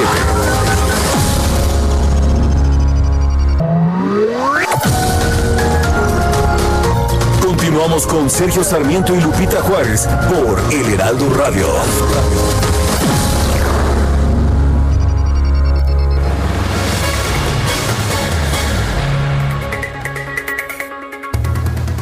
Citibanamex presenta. ¿Qué tal amigos? Muy buenos días. Les platico que Educación Financiera Citibanamex fue el primer programa de educación financiera en el país y su misión por 16 años ha sido ayudar a las personas a administrar mejor su dinero. Para conocer más, invitamos a Juan Luis Ordaz, director de Educación Financiera de Citibanamex y coordinador del Comité de Educación Financiera de la Asociación de Bancos de México. ¿Cómo elegir una inversión?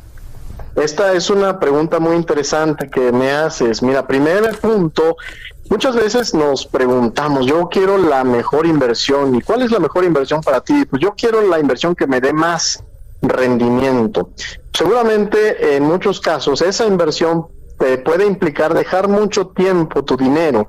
Por ello es importante que primero definamos las metas, para qué voy a invertir, para qué voy a ocupar esas ganancias que voy a obtener. Necesitamos precisamente esos objetivos que van a ser lo que nos va a mover, lo que nos va a hacer ser constantes precisamente.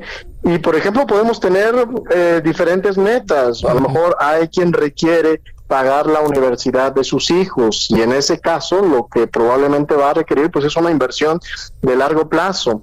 Hay quien probablemente se va a ir de vacaciones el siguiente año o probablemente requiera recursos para un viaje al extranjero, ahí probablemente un fondo de cobertura, por ejemplo, te va a servir. Hay quien simplemente quiere proteger sus ahorros de la inflación, pero tener disponibilidad, pues ahí probablemente te va a servir algo que es lo que se le llama la renta fija, por ejemplo, donde vas a tener cierta disponibilidad de tus recursos. Entonces, como vemos, lo importante, lo importante va a ser tener claridad en esas metas y para qué queremos invertir. Citibanamex presentó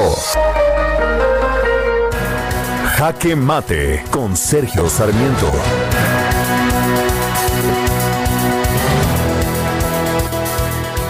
Desde ayer el presidente de la República había adelantado que hoy iba a haber un, un, anuncio muy importante para la población y es un anuncio relacionado con el COVID.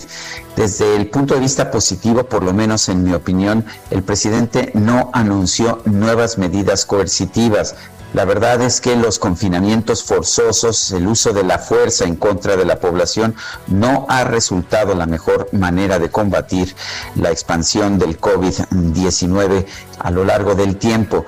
Lo que hemos encontrado es que los mejores instrumentos que tenemos en este momento, por lo menos mientras no tengamos vacunas, son la sana distancia por una parte y el uso de mascarillas o cubrebocas.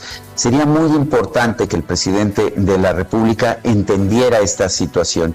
Qué bueno que no use la fuerza pública en contra de la gente, qué bueno que no establezca nuevos confinamientos que van a tener un costo económico enorme para la población y particularmente para los más pobres.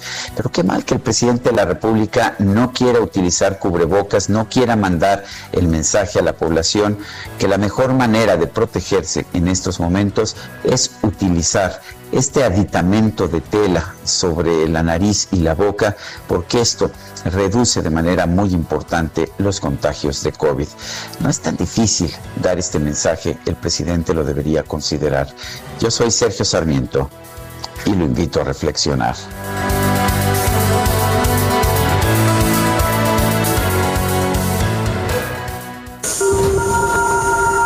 Reporte Metro con Palmira Silva. Bueno, y el cubrebocas sí se usa en el metro. Palmira Silva, cuéntanos. Hola, muy buenos días, Lupita. Sergio, un saludo a su auditorio. Les informo que hasta ahora registramos afluencia moderada, un intervalo aproximado de paso entre trenes de 3 minutos en las líneas 1 y 3 y de 4 minutos en las líneas 7, 12 y D. La estación Zócalo continúa cerrada. Les recordamos a los usuarios que como parte de las medidas preventivas, las estaciones La Villa Basílica de línea 6 y Potrero de línea 3 permanecerán cerradas del 10 al 14 de diciembre. Les recomendamos tomar previsiones. Continúen informados del movimiento de la red en nuestro cuenta oficial de Twitter, arroba metro CDMX. Esta es la información por el momento. Que tengan un excelente fin de semana. Gracias y bueno, pues eh, hay que utilizar en el transporte público, sobre todo el cubrebocas, ahí es una fuente importante y ahí se tendría que utilizar pues eh, sin, sin falla alguna, ¿no? Todo mundo traerlo, en fin. Continuamos con más, Sergio. Claro que sí, Guadalupe. Vamos con Mónica Reyes que nos tiene información. Adelante, Mónica.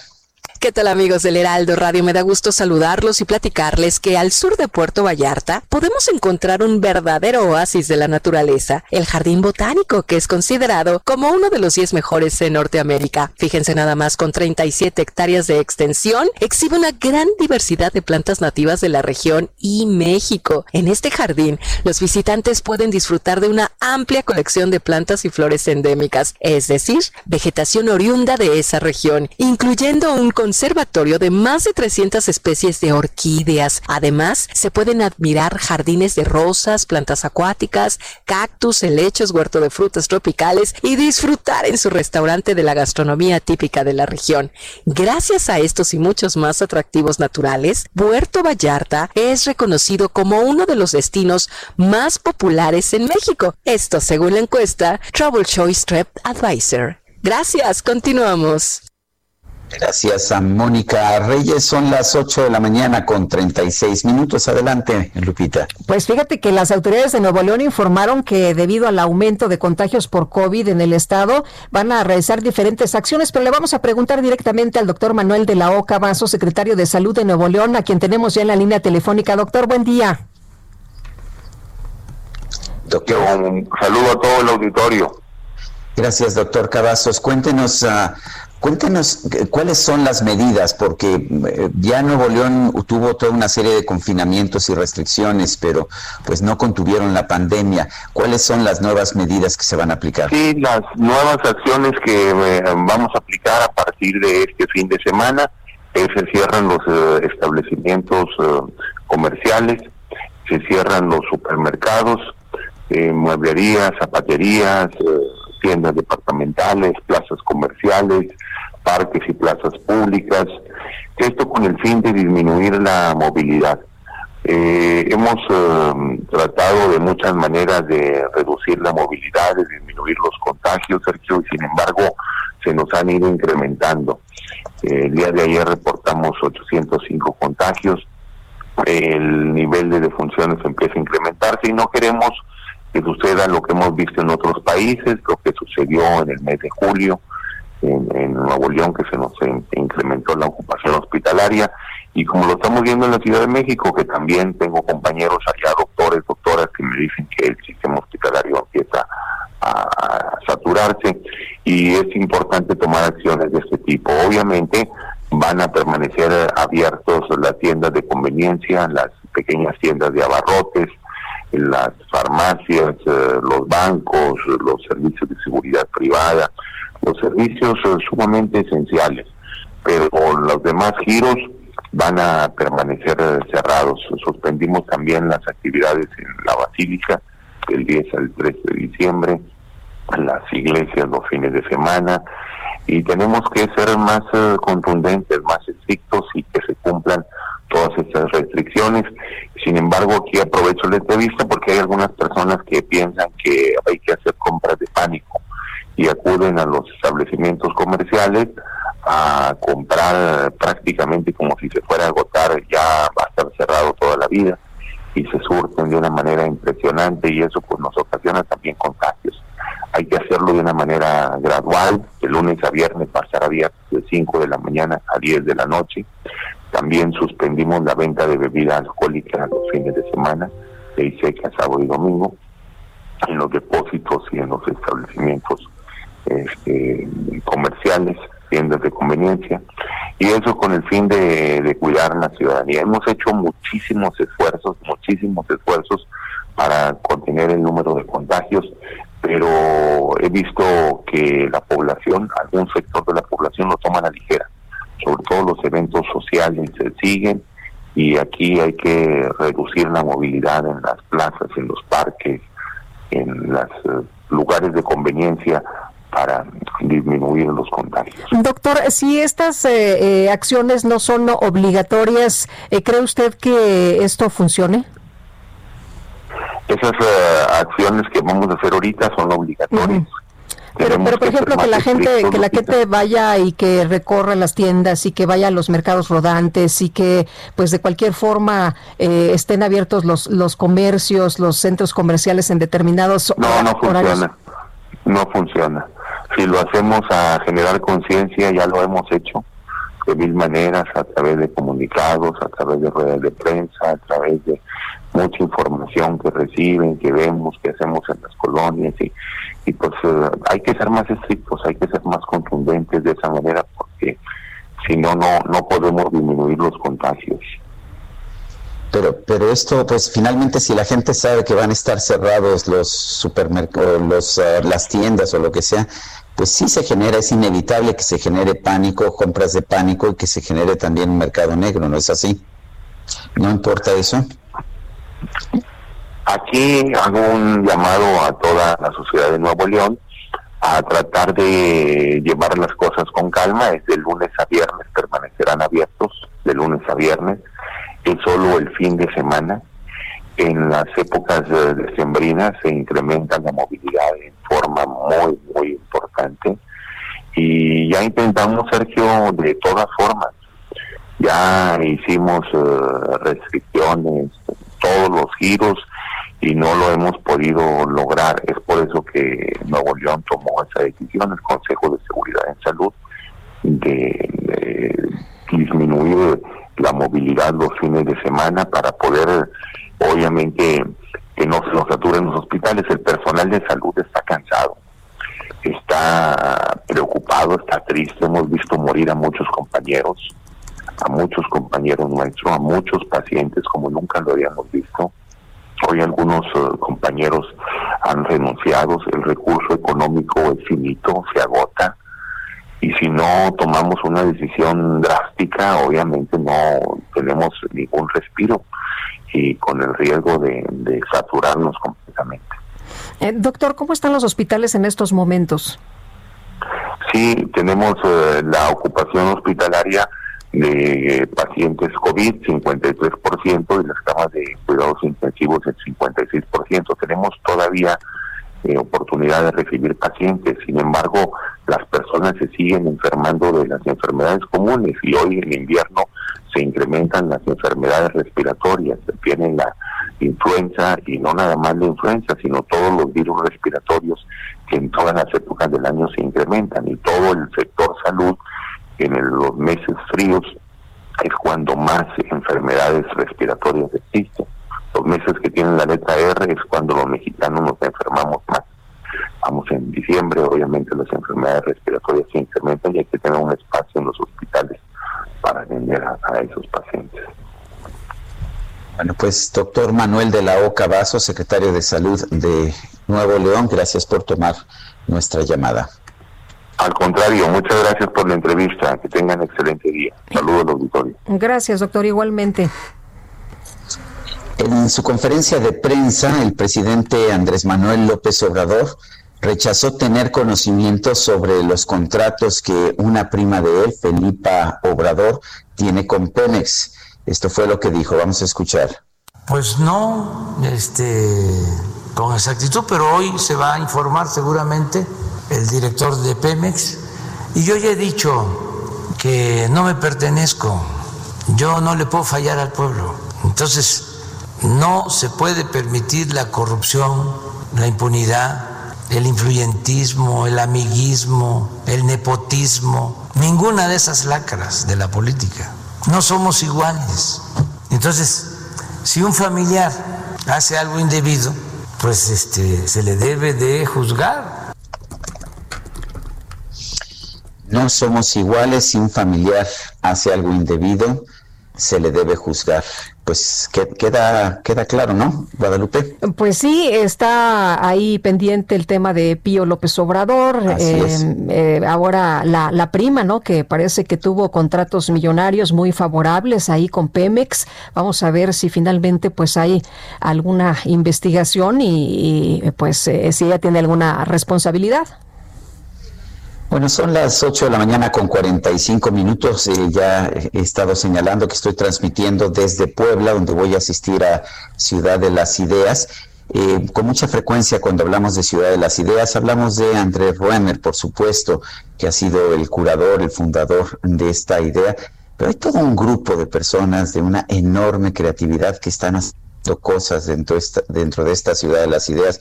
Me da mucho gusto, uno de ellos, un hombre joven que yo admiro, que pues que empezó desde, eh, desde abajo en Ciudad de las Ideas y que se ha convertido en una de las mentes más creativas que tiene esta organización. Es Bernardo Noval, director de Most Wanted Group, y lo tenemos en la línea telefónica. Bernardo, ¿cómo estás? Muy buenos días. Sergio, buenos días. Qué bonita presentación. Me siento muy honrado. Muchísimas gracias. Al contrario, eh, igualmente. Oye, Bernardo, a ver, cuéntanos, este, eh, esta vez, además de Ciudad de las Ideas y de todo el trabajo que haces dentro de Ciudad de las Ideas, hay una exposición de Leonardo da Vinci. Cuéntanos de ella. Correcto. Este año, en el contexto de la Ciudad de las Ideas, vamos a hacer una exposición en el Museo Internacional del Barroco que es un extraordinario museo hecho por el Pritzker Toyo Ito, el arquitecto japonés, que por cierto ahora está siendo eh, la segunda sede del Hermitage en Barcelona. Sergio, Lupita, buenos días. ¿Cómo estás? Y, bueno, pues muy bien, gusto en saludarte. Y bueno, pues eh, realmente vamos a tener una exposición seis meses en el Museo Barroco que termina hasta mayo, por supuesto con aforos limitados, con todas las medidas para que la gente esté eh, segura y bueno, son tres salas, Sergio. Una sala es Leonardo da Vinci y sus máquinas, todos los inventos, todo lo que él logró descubrir como el genio que fue en términos de matemáticas, en términos de anatomía, en términos de ciencia en general, ¿no? Leonardo da Vinci fue considerado el ingeniero mago.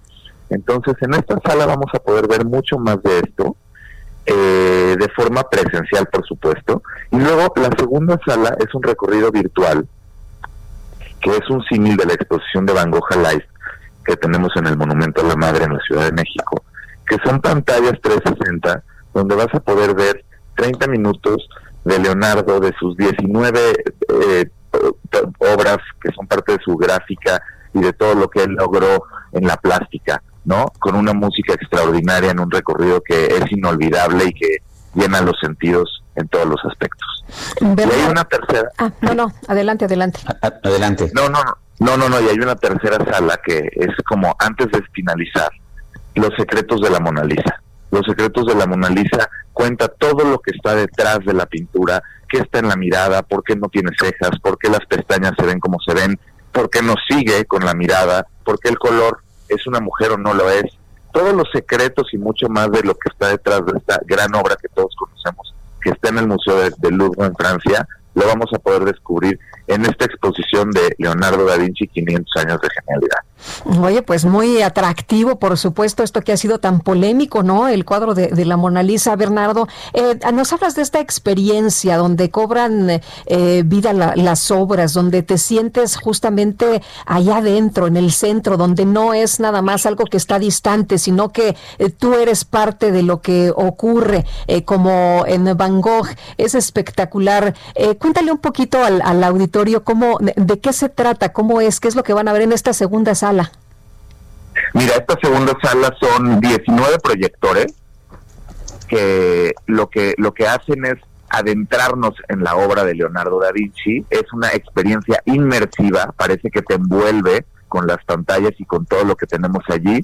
Eh, al, al poder entrar en, este, en esta exposición, hay que cerrar los ojos y escuchar la música, porque ese repertorio acústico de los grandes compositores de verdad te remonta al Renacimiento, nos lleva a imaginarnos cómo eran las iglesias en aquella época, que el poder de la iglesia, que esto es muy importante, eh, por eso la última cena también, este, esta gran obra que también ha recorrido todo, pues todos los libros de historia, que es tan importante, que es la, la, la, la última cena, pues ahí está la explicación de cómo se formó cómo se hizo y se ve extraordinario. Parece que tú eres uno más de los integrantes de la última cena.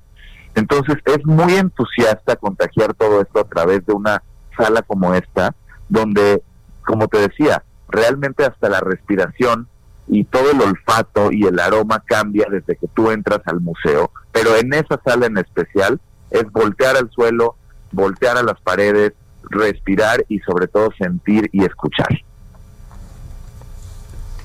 Pues, eh, oye, eh, Bernardo, en estos tiempos de la pandemia, ¿qué tan difícil es poner una, pues una reunión como Ciudad de las Ideas? ¿Qué tan difícil ha sido para ustedes que hacen todo el trabajo práctico?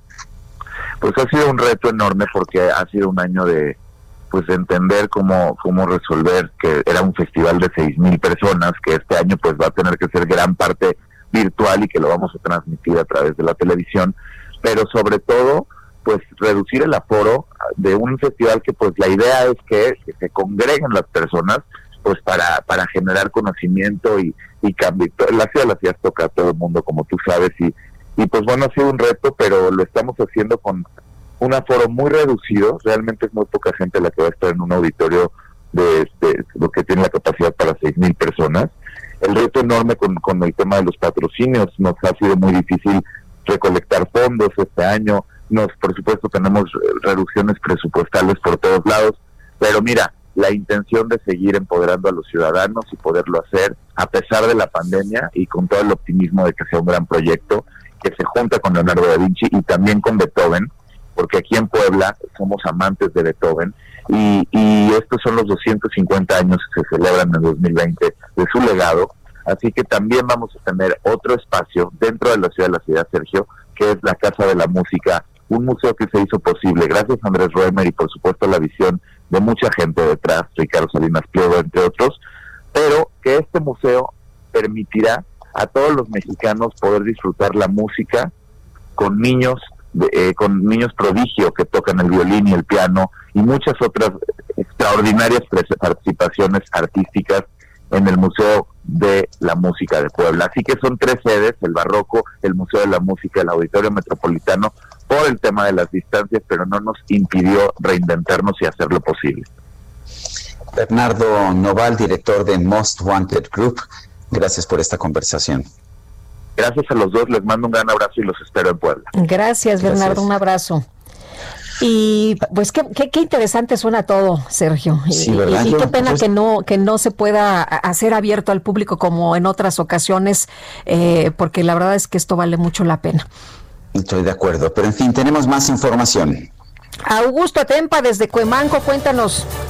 Así es, Sergio Lupita, seguimos en la zona de la ciudad para los automovilistas que buscan circular por la zona de Cuemanco. Hay tráfico pesado por las obras del distribuidor vial Aunado a esto, tenemos manifestantes que no afectan directamente la circulación, pero que de cualquier momento hay que tomarlo en cuenta, pues puede eh, cualquier momento cerrar la circulación en ambos sentidos. La afectación es en ambos sentidos, hay que tener paciencia para circular por la zona o usar alternativas viales como podría ser la calzada del hueso.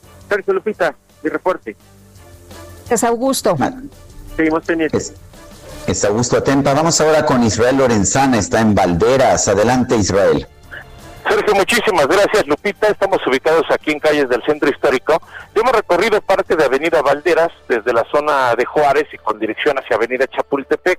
Hay que recordar que en todo este tramo tenemos obras, así que bueno, en algunos puntos hay reducción de carriles y además el carril confinado del Metrobús, hay que manejar con mucho cuidado, pero no abandonar esta arteria, ya que esperando este punto la circulación mejora para nuestros amigos que se incorporan hacia Avenida Chapultepec o los que siguen su marcha con dirección hacia Avenida Niños Héroes. También echamos un vistazo en Avenida Juárez. Hay que recordar que se ha retirado ya este plantón que estuvo por parte de maestros de telebachillerato. Está libre Juárez y se presenta como una buena alternativa para nuestros amigos que van de reforma con dirección hacia el ex central Lázaro Cárdenas. Soy Lupita, la información que les tengo. Gracias Israel Lorenzana, son las 8 de la mañana con 54 minutos. Guadalupe Juárez y Sergio Sarmiento estamos en el Heraldo Radio.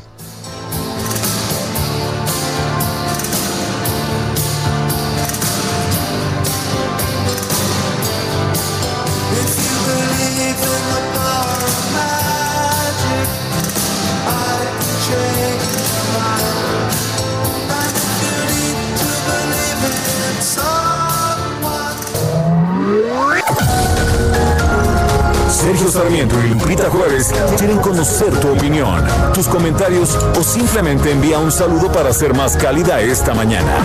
Envía tus mensajes al WhatsApp 5520 109647.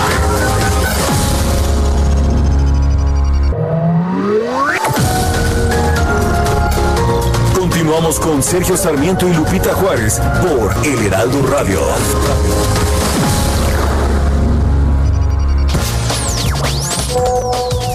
Buenos días, Sergio Lupita, excelente programa, muchas felicidades. Bueno, mencionar que no solo los médicos están en el campo de batalla, también el personal de enfermería, trabajo social, administrativos. La verdad es que no solo los médicos son héroes, con todo respeto.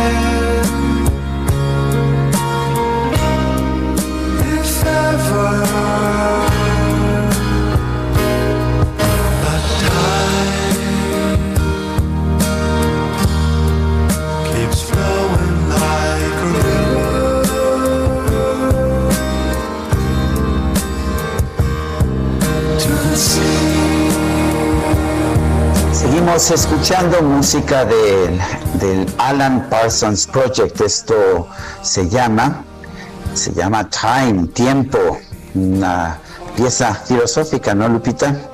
¿Qué te parece? Y sobre todo en este 2020, ¿cómo ha sido el paso del tiempo, mi querido Sergio? Para algunos muy lento, para otros muy difícil, para otros muy rápido, en fin. Y esta canción me fascina.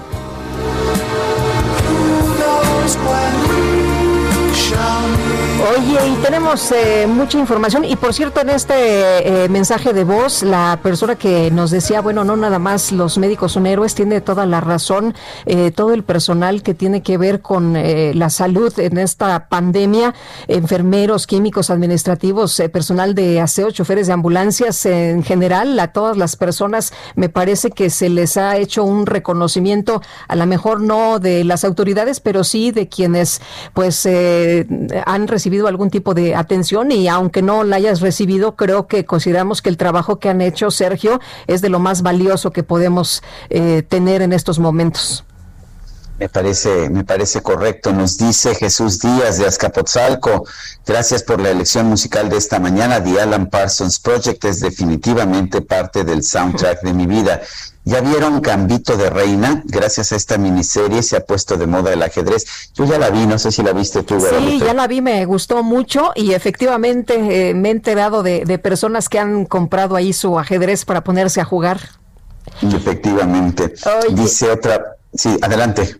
Eh, dice, mis estimados reyes de la noticia, les manda un fuerte abrazo a su amigo Irving Buenrostro de Azcapotzalco, pues a todos nuestros cuates de Azcapotzalco. Oye, yo fui al kinder en, eh, eh, en, en Azcapotzalco justamente, expropiación petrolera se llamaba mi kinder. Ah, sí. Ahí en Azcapotzalco.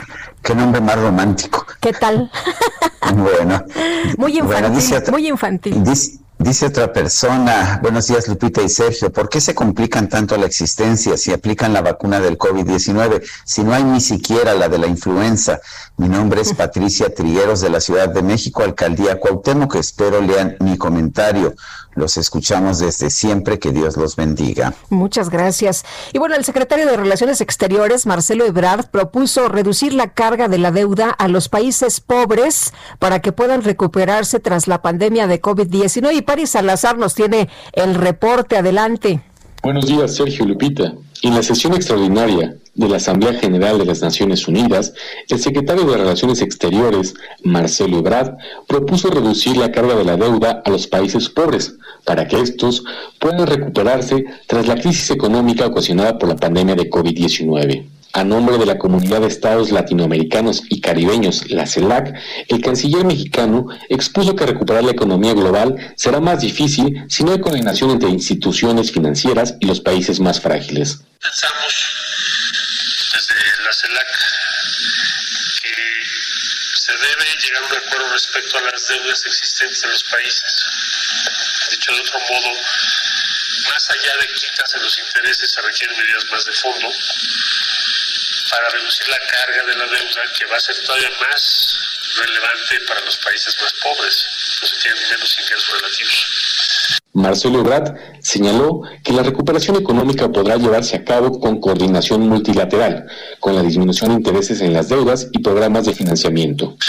También pensamos diseñarse nuevos instrumentos financieros o usarse de otro modo instrumentos ya, ya vigentes, de modo que podamos reducir las tasas de interés con las que se está trabajando en los países de ingreso medio o bajo en el resto del mundo. Dicho de otra manera, eh, se están pagando tasas muy bajas en los países más desarrollados, pero no es el mismo caso de instituciones financieras o sistema bancario vinculado a los países más desarrollados y los países en vías de desarrollo expuso que la pandemia aumentará 37% la pobreza en América Latina y una caída del PIB en la región del 9%. Vamos a tener una crisis económica importante. En el caso de América Latina y el Caribe, cuando menos habrá una caída sin precedentes de 9 puntos del producto, conservadoramente es probable que sea un poco más.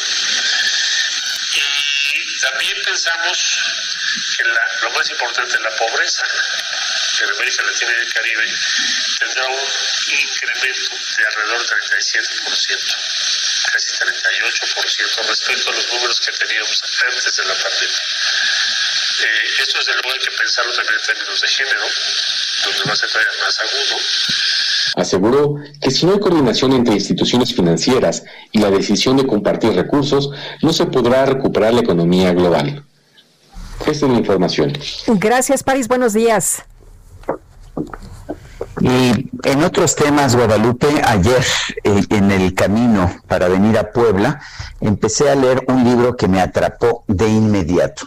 Eh, imagínate que nos han contado, ya sabes, la historia de, del inicio de la humanidad, esta historia del Génesis, con la creación del hombre, la creación de la mujer, sacan una costilla al hombre y, este, y de ahí surge la mujer. Pero pues resulta que Eva, Eva tiene, tiene otros datos. Eso es lo que podemos decir. Y de ahí surge, así empieza de hecho el libro de Eva, eh, que se está presentando en el marco de la edición virtual de la Feria Internacional del Libro de Guadalajara. Es una escritora que a mí me encanta, a quien aprecio, admiro muchísimo, Carmen Boullosa, y a quien tenemos en la línea telefónica. Carmen Boullosa, ¿cómo estás? Buenos días. Pues primero que nada estoy muy feliz de acompañarlos, Sergio y Lupita. Gracias, Sergio eh, una vez más por tu por recibirme en un espacio tuyo y, y, por mostrarme que los escritores no trabajamos totalmente en bande. Para nada. Oye, me, encantó la idea de, de, la historia. La historia es contar, pues ahora sí que contar la historia del Génesis, pero desde el otro punto de vista, del personaje al que, al que no se le había hecho caso. Cuéntanos, ¿de dónde surge esta idea? La historia de Eva, en realidad, eh, siempre escuché la versión que todos conocemos y la vi hasta el cansancio porque los pintores han tenido fascinación por esta mujer y los pintores desde el medioevo parece que le llevan la contra a la fábula que escuchamos, porque le dan mucho cuerpo, le dan mucha belleza, le proporcionan una vitalidad que en la historia escrita no tiene la historia que quedó autorizada como si fuese verdad divina por el Concilio de Trento, eh, donde los únicos que votaron, pues sí, fueron señores, y donde urgía eh, convertir a esa mitad de la población que son las mujeres en aditamentos o en los que no iban a ganar empleo, eh, dinero por hacer su empleo diario, su trabajo diario. Eh, entonces se justificaba con un mito un orden social que ya existía y que requería en, en momentos de desórdenes ideológicos o de cambios ideológicos, requería que quedase bien asentado. Em, y hemos vivido con eso durante siglos. Yo me eduqué en eso, en familia muy católica, la escuché siempre como una fábula, como lo que es, y de adulto no sé en qué momento me picó la curiosidad, así cosa de seis años, ¿de dónde salió ese esa leyenda tan extraña? Me dije a mí misma que quien es la generadora de vida resulta que en realidad es pedazo de una costilla de, de otra persona. Y, y me, me recurrí a, a los mitos judíos, para mi asombro, las versiones anteriores son muy diferentes. Y ahí aparece una Eva mucho más parecida, o unas Evas, mucho más parecida a la que yo escribí. De alguna manera lo que hice fue recurrir a las historias originales para irlas armando en una narración que fuese contemporánea. Una Eva que no muere nunca, que parece que es inmune a la muerte. Van, eh, va, va muriendo las generaciones a su lado, pero ella no, ella sigue y me imagino que sigue todavía por ahí contando su propia historia. Sería de alguna manera un testigo de todos los cambios que han habido en la historia del hombre y de la mujer, eh, pero un testigo por el que no pasa el tiempo. Entonces, esos ojos se los di a alguien que pareciese o que a mí me sonase viva y cercana y que me sonase además con la voz un poquito ronca de quien ha estado en silencio por mucho tiempo. Eh, Carmen, en el, en el caso de, de esta o estas Evas, eh, pues eh, ahí le das el, el, cambio y, y, la mujer ya no la vemos como lo que se mencionó desde el Génesis, como esta mujer compañera, como este complemento, como este accesorio, ¿no? Que, que tantas cosas terribles ha, ha generado el que se le viera así desde un primer momento.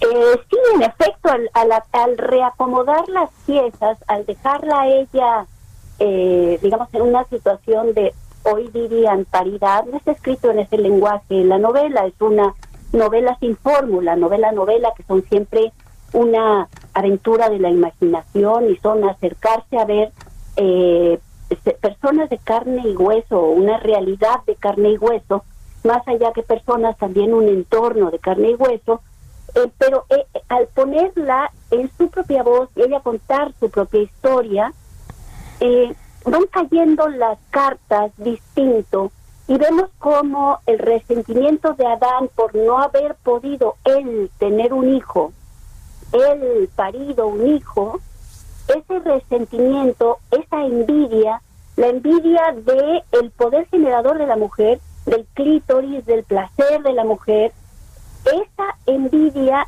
va creando una situación de violencia en el espacio doméstico y en el espacio social. Y esto ocurre en la novela, como, eh, eh, digamos, por eso digo que parece caminan dos relojes a tiempos diferentes. El reloj de la vida de Eva y el reloj de la historia de nuestra cultura, de la humanidad y de nuestra cultura.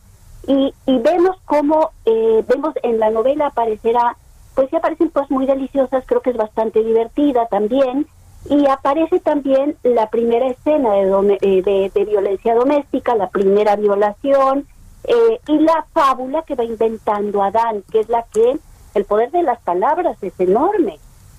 la fábula que él va eh, haciéndole creer a una parte de la familia y que va generando esta atención a una parte masculina de la familia y que genera esta atención y esta, eh, pues más, más allá que una bomba de tiempo, es algo que va estallando sin jamás parar por creer en la historia de que ella no es sino un pedazo, ellas no son sino un pedazo de él. Pues eh, Carmen, muchas gracias por compartir estos minutos con nosotros. Gracias por invitarnos a, leer tu libro. Me gustó desde la portada que se ve a esta Eva, pues no como una Eva disminuida, sino como una Eva libre, ¿no? Ahí cargando la manzana. Así es, una Eva bailando está muy contenta. Así es. Baila, hace cerámica, está hecha para el amor, el placer, la creación y el gusto de estar con los demás, que ha sido mi caso hoy, de estar con contigo Lupita, contigo Sergio, les agradezco mucho que me hayan dado espacio. Te mandamos un fuerte abrazo y como siempre te admiramos. Carmen, fuerte abrazo. Mil gracias, gracias. Son las nueve de la mañana con 14 minutos. Vamos a un resumen de la información más importante. Esta mañana el presidente López Obrador pidió a la población de todo el país y en especial a la de la Ciudad de México que en este mes de diciembre actúe con responsabilidad para evitar más contagios de COVID-19. Ahora hago un nuevo llamado para que todos actuemos en este mes de diciembre con plena responsabilidad, que no se relaje la disciplina, que no nos confiemos. Somos libres, pero respetuosamente les propongo lo siguiente. Uno, si no tenemos nada verdaderamente importante que hacer, no salgamos a la calle. En este mes de diciembre siempre hay más gente en la calle, hasta el 24. Bueno, pues tú eres responsable de tu salud, lo que dice el presidente. El primer mandatario aseguró que su gobierno trabaja para ampliar la capacidad hospitalaria para pacientes con COVID-19. Anunció que la próxima semana la Ciudad de México va a contar con otras 500 camas de terapia intensiva. Vamos a ampliar en el caso de la Ciudad de México. Para la semana próxima yo creo que vamos a tener 500 camas más para terapia intensiva, con ventiladores y con especialistas. Ya estamos trabajando en eso. Pero de todas maneras, tenemos una ocupación del 69 en hospitalización general. Sea, tenemos disponibilidad del 31%. Si ustedes han observado esta gráfica durante el tiempo, hemos llegado a estar en estados hasta el 85, 90, y hemos actuado en esos estados y eh, hemos podido ampliar la capacidad hospitalaria. Vamos viendo las de terapia intensiva con ventiladores. Lo mismo, 63, pero tenemos 37 y se va a ampliar. Wang Yun-chi, subdirector del equipo de investigación y desarrollo de vacunas del Consejo de Estado del Gobierno de China, informó que en este año su país va a aprobar la comercialización de 600 millones de dosis de vacunas contra el coronavirus. El Ministerio de Defensa de España envió a la Fiscalía del Tribunal Superior de Justicia de Madrid el contenido de un chat de militares retirados en el que hablan sobre un intento de golpe de Estado. Los marcianos llegaron ya y llegaron bailando ricacha, ricacha, ricacha, ricacha. Pues Lupita continúa el misterio de los Oye, esto ya parece una novela. No, hombre, bueno, una serie. Así es. Bueno, resulta, resulta que esta, estos monolitos que algunas personas atribuyen a seres de otros planetas, pues siguen generando dudas. Por un lado, se dio a conocer que este jueves se descubrió otro de estos artefactos en una ruta de senderismo en el sur de California, aparentemente similar al hallado en el desierto de Utah, mientras que medios locales de Rumania reportaron la desaparición del monolito hallado esta semana en una montaña de ese país. Como ves, Guadalupe, qué extraño este misterio. Les dio medio. Ah, pues cómo no. ¿Qué tal? Los marcianos llegaron ya y llegaron bailando. Oye, y desastre navideño, ¿qué te parece?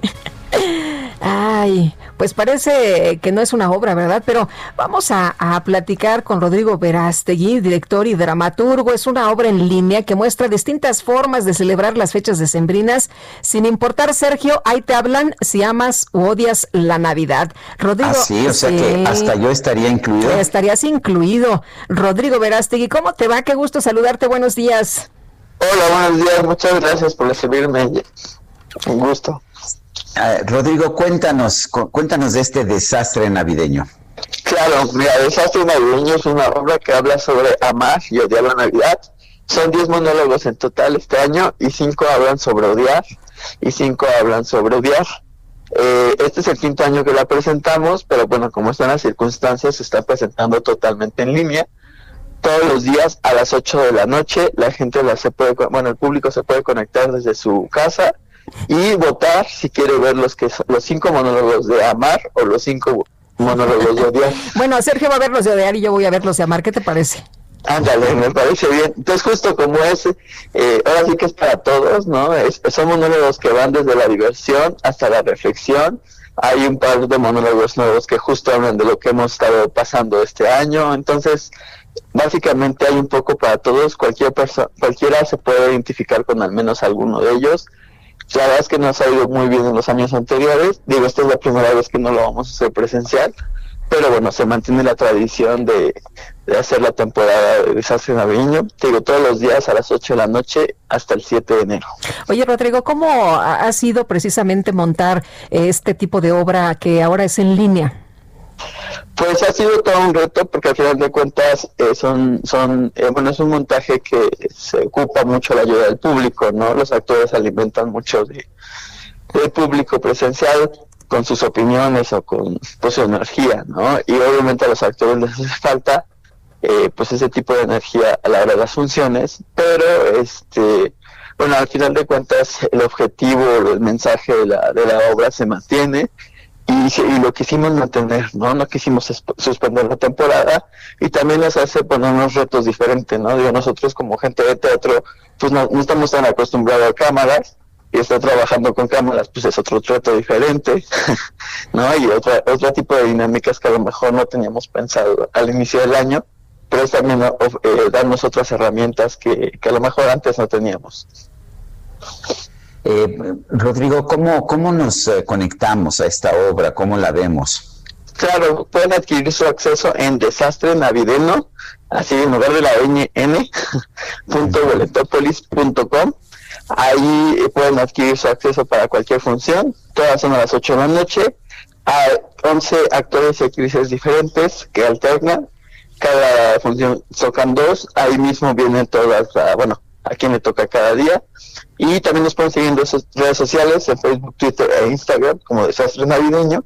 y ahí se pueden enterar pues, de toda la información, porque además tenemos funciones presenciales eh, con todas las medidas de seguridad para fiestas privadas de menos de 10 personas. Entonces, en redes sociales pueden checar esa información. Muy bien, pues Rodrigo, gracias por invitarnos a ver Desastre Navideño.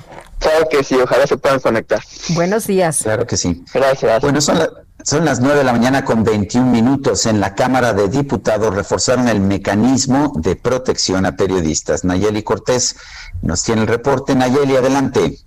Sergio Lupita, buenos días. La Cámara de Diputados aprobó la creación de un nuevo mecanismo de protección a periodistas y defensores de derechos humanos que prevé la posibilidad de sancionar penal, administrativa y civilmente a las autoridades federales, estatales y municipales que no otorguen las medidas que se les solicitan para defenderlos.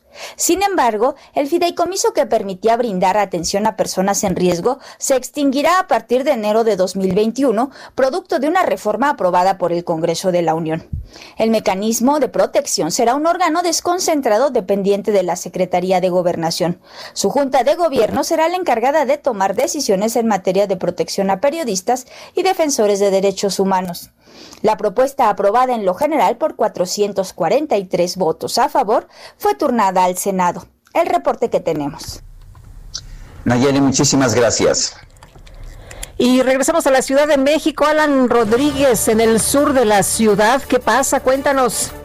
Sergio Lupita, muy buenos días. En estos momentos tenemos el reporte de vialidad de la Avenida Revolución a partir de la zona de San Ángel y hasta la zona de Barranca del Muerto. El desplazamiento es bueno en ambos sentidos de la vialidad. Por otra parte, la avenida de los insurgentes desde la zona de Ciudad Universitaria y hasta el eje 7 sur. Tenemos ligeros asentamientos para quienes se dirigen hacia la zona centro y en el sentido contrario el avance es constante. Le invitamos a manejar con extrema precaución y sobre todo en este punto de la capital a respetar la ciclovía que está apartada únicamente para los ciclistas. Es el reporte que tenemos. Muchas gracias, Alan.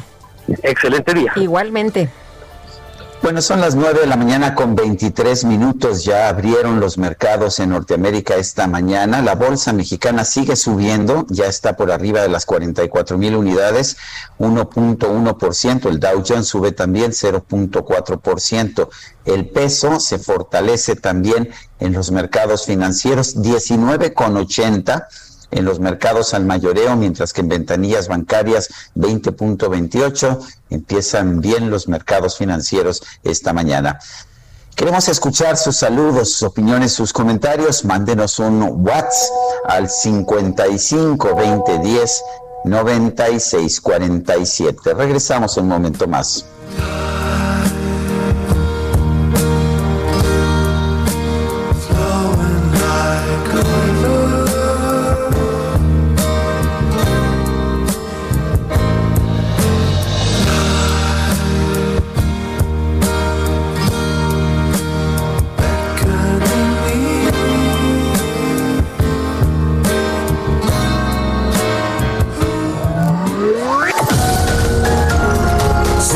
Sarmiento y Lupita Juárez quieren conocer tu opinión, tus comentarios o simplemente envía un saludo para ser más cálida esta mañana. Envía tus mensajes al WhatsApp 5520 109647.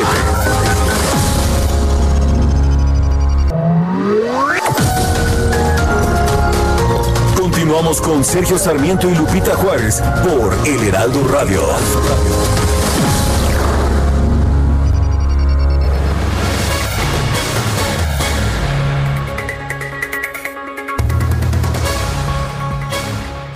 ¿Qué tal amigos del Heraldo Radio? Les platico que ya llegó la nueva Hyundai Creta 2021. Su renovado diseño cuenta con una estructura de acero reforzado de alta resistencia que cubre más del 60% del armazón, brindándote total seguridad en todo momento. Incorpora un sistema de arranque de pendientes que facilita recorrer cuestas inclinadas sin el temor que retroceda involuntariamente.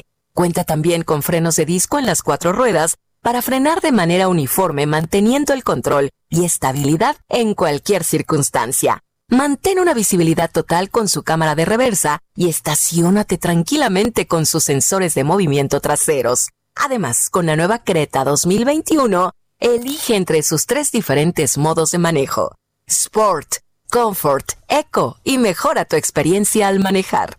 Aparte en línea la tuya con solo 5 mil pesos y podrás elegir una serie de experiencias inolvidables. Arma tu propia experiencia Creta con la nueva Hyundai Creta 2021. Vive el camino. Visita hyundai.com.mx. La micro deportiva.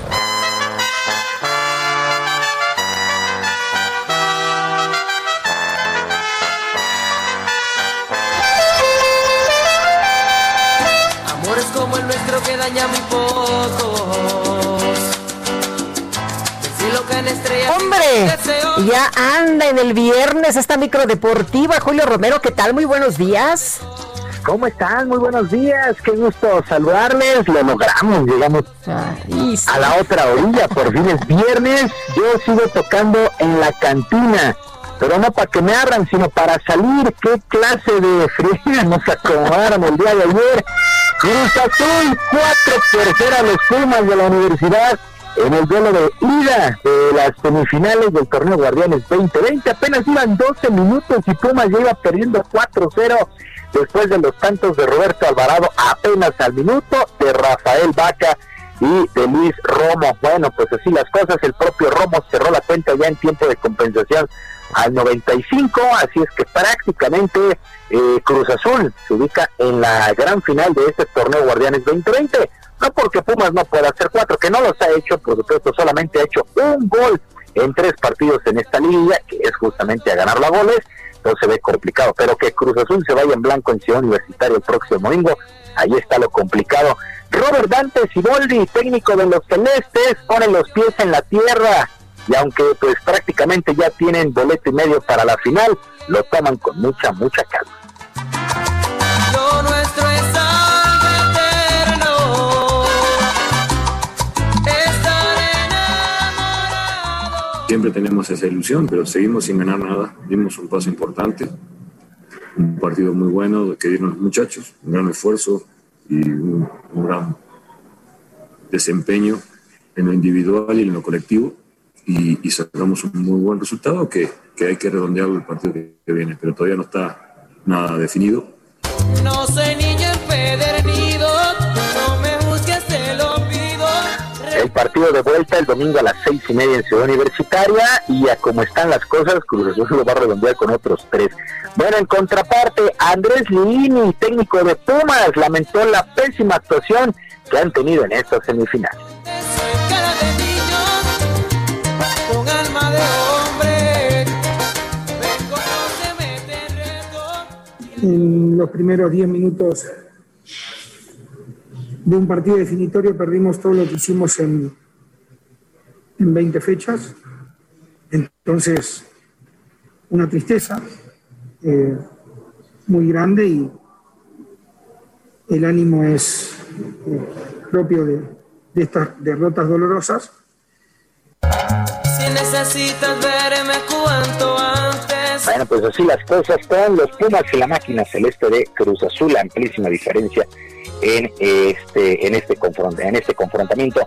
Bueno, el técnico mexicano Javier Aguirre está a nada de regresar al balompié local para dirigir a los Rayados del Monterrey en sustitución de Antonio Mohamed. Ha trascendido que la directiva de los Regios pues ha hecho ofrecimientos al llamado Bastos, que los ha visto con buenos ojos. Monterrey arrancará su pretemporada el próximo día 14 y ya quieren tener entrenador desde el inicio. Prácticamente es un hecho que se venga Javier Aguirre después de dirigir allá en España. Pues así las cosas con Javier Aguirre, técnico mundialista para la selección. Y sí, pues sería una, una muy buena contratación para el equipo de Monterrey. Se, habían, se había dicho que era Matías Almeida que lo iban a sacar de la MLS, este director técnico de Chivas, pero a final de cuentas será Javier Aguirre. Y en conferencia de prensa virtual, Jesús Martínez dio a conocer que deja la presidencia del equipo de fútbol de los Tuzos para dedicarse a todo el proyecto de Grupo Pachuca, que incluye también, además de este equipo, el Salón de la Fama, la Universidad de Fútbol, entre otros Su lugar será ocupado por su hermano Armando Martínez, 25 años estuvo Jesús Martínez al frente del equipo de los Tuzos del Pachuca, ahora lo hará un poco más atrás. Bueno, en otras cosas, se dieron a conocer a los nuevos miembros del Salón de la Fama del Béisbol Mexicano. Se tratan de Matías Carrillo, este legendario jugador jardinero de los Tigres, un símbolo no nada más de la organización felina, sino de todo el béisbol mexicano. Vinicio Castilla, exjugador de grandes ligas, el máximo jonronero mexicano en el béisbol de los Estados Unidos. El pitcher cerrador eh, Isidro Márquez, el famoso Chile Márquez, que también luciera con los Tigres de, eh, pues en esas épocas, los Tigres de México. El legendario José Luis El Borrego Sandoval, shortstop de los Diablos Rojos además del jonronero Eduardo Jiménez, que jugaba ahí para los zarateros de Saltillo. Además, en el recuerdo, William Sewell, que en 1957 pues, jugó con los cañeros de Los Mochis en la Liga Mexicana del Pacífico, además del periodista y cronista Jorge Méndez Torres, quien fuera pues un destacado yucateco, así es que el Salón de la Fama en Monterrey ha dado a conocer a estos nuevos integrantes. La verdad es que verdaderos caballos, como se dice en el argot del béisbol. En verdad fueron jugadorazos todos ellos, Matías Carrillo, Benicio Castillo, Isidro Márquez, José Luis El Borrego Sandoval y Eduardo Jiménez. Y de hecho, agente del pivote Anthony Davis informó que el jugador ya llegó a un acuerdo con los Lakers de Los Ángeles por 190 millones de dólares para las próximas cinco temporadas en el básquetbol de la NBA. Davis, junto con LeBron James, fue clave de la quinteta californiana para ganar el título en esta campaña 2020 en la burbuja ya en Orlando, apenas en su primer año y con 27 años de edad. Y las cosas son los Lakers que pues, firman a dos de sus jugadores claros para la próxima campaña. Y se puso en marcha el Mayakoba Classic, evento dentro de la gira de la PGA del golf, y el escocés Russell Knox se apoderó del liderato con una primera ronda de 65 golpes, seis por debajo del par. Por su parte, Carlos Ortiz, campeón en Houston, el mexicano, se ubicó en la quinta plaza. La actividad allá en Playa del Carmen terminará hasta el próximo domingo. Pues Sergio Lupita, amigos de la auditorio, la información deportiva este viernes, que es un extraordinario fin de semana y que por supuesto sus equipos ganan. Pues muy bien, Julio Romero, fuerte abrazo. Que tengan un gran fin de semana todos. Muy buen día. Buenos días. Bueno, y dieron de prisión preventiva a Miguel Ángel Tinoco, autor material del homicidio del empresario francés eh, Baptiste Lormand y Jorge Almaquio. Adelante con este reporte. Buenos días. Gracias, Sergio Lupita. Amigos, prisión preventiva oficiosa impuso un juez de control a Miguel Ángel Tinoco, presunto asesino de los empresarios Batis Jacques Daniel Lorman y su socio Luis Orozco. Esto por delitos contra la salud en su modalidad de narcomenudeo, en tanto que la defensa legal de este sujeto solicitó la duplicidad del término constitucional para definir su situación jurídica, lo que se espera se dé el próximo lunes. En tanto, se define la vinculación a proceso, se mantiene pendiente la acusación por el doble homicidio de los comerciantes que la Fiscalía General de Justicia fortalece en la indagatoria. El presunto asesino permanecerá en el área de ingreso del reclusorio preventivo norte. Sergio Lupita, amigos, el reporte que les tengo. Buen día. Gracias, igualmente, Jorge. Buenos días. Y son las 9 de la mañana con 39 minutos. Letra H con Sergio Sarmiento y Lupita Juárez. Mónica Soto y Casa, ¿qué nos tienes esta mañana? ¿Qué podemos leer o qué podemos hacer en conexión con la literatura? Muy buenos días, Sergio. Hola, Lupita. Hola, ¿qué tal? Pues hoy les voy a recomendar un libro específicamente, sino un lugar virtual en el que van a poder encontrar muchísimos libros. y les estoy hablando de la FENALEM. Es la primera feria nacional del libro de escritoras mexicanas como no se hizo la FIL Guadalajara de manera presencial, pues Cristina Lizaga, que dirige este portal de noticias y de libros sobre escritoras mexicanas, pues estaba muy triste y entonces un grupo de autoras, de escritoras, conformado entre otras por Guadalupe Vera, Magdalena Pérez Salvas y pues la misma Cristina Lizaga decidieron hacer una serie de libros. Imagínense la importancia que tiene esto, no nada más como evento, sino entre sino entre entre mujeres que participarán más de 100 escritoras del 8 al 11 de diciembre, de las 11 de la mañana a las 9 de la noche, todos los, estos tres días. Y pues habrá presentaciones de libros, lecturas de poesía, de cuentos, minificciones, ahora también talleres literarios, pues será una cosa increíble que pues conjunta muchísimas mujeres que como les digo lograron algo increíble en muy poco tiempo. Entonces pues será la FENALEM del 8 al 11 de diciembre. Serán transmisiones en vivo desde el, portal de, de Facebook de Escritoras Mexicanas, Escritoras MX. Y pues ahora sí que espero que les guste mucho, espero que se conecten porque de verdad es una iniciativa increíble de mujeres talentosas y mujeres con muchísimo empuje para dar a conocer la obra literaria de otras mujeres y pues va a valer muchísimo la pena. Y pues yo estaré el 10 de diciembre a las 8 de la noche en una mesa de poesía para leerles uno de mis poemas más transgresores y favoritos. ¿Cómo ves, Lupita? No, pues bien interesante, a mí me gusta mucho y muchas felicidades a Cristina y a todas las escritoras por este esfuerzo, Mónica. Gracias, Lupita, y pues que tengan un hermoso fin de semana y ya saben, conéctense a la FENALEM del 8 al 11 de diciembre. Muy bien. Gracias, Mónica Soto y Casa. Un fuerte abrazo y nos conectaremos, por supuesto. Bueno, y vamos a cambiar de tema, Sergio. Y pues resulta que México está reprobado, ¿no? Pareciera en eh, materia de, pues, eh, cuestiones climáticas que tienen que ver con la defensa del medio ambiente. De acuerdo con el reporte de la transparencia climática presentado en México, la mayoría de los planes de recuperación económica del G20 apoyan las industrias altamente emisoras de gases de efecto invernadero. Y vamos a platicar con Jorge Villarreal, director de política climática de Iniciativa Climática de México. Jorge, muy buenos días. Lupita, Sergio, muy buenos días.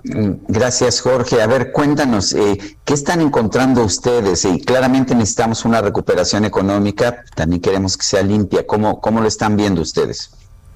Muchas gracias. El reporte que publicamos nos muestra datos muy interesantes. El primero de ellos es que las políticas en materia de cambio climático y el comportamiento del mercado por los costos competitivos de las energías renovables sí funcionan.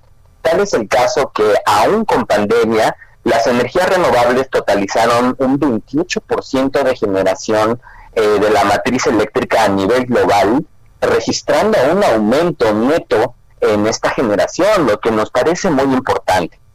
Esto también se empata con lo que ustedes también han registrado y han reportado en su noticiero de manera muy, muy clara, que son los anuncios de la neutralidad del carbono de las principales economías del mundo.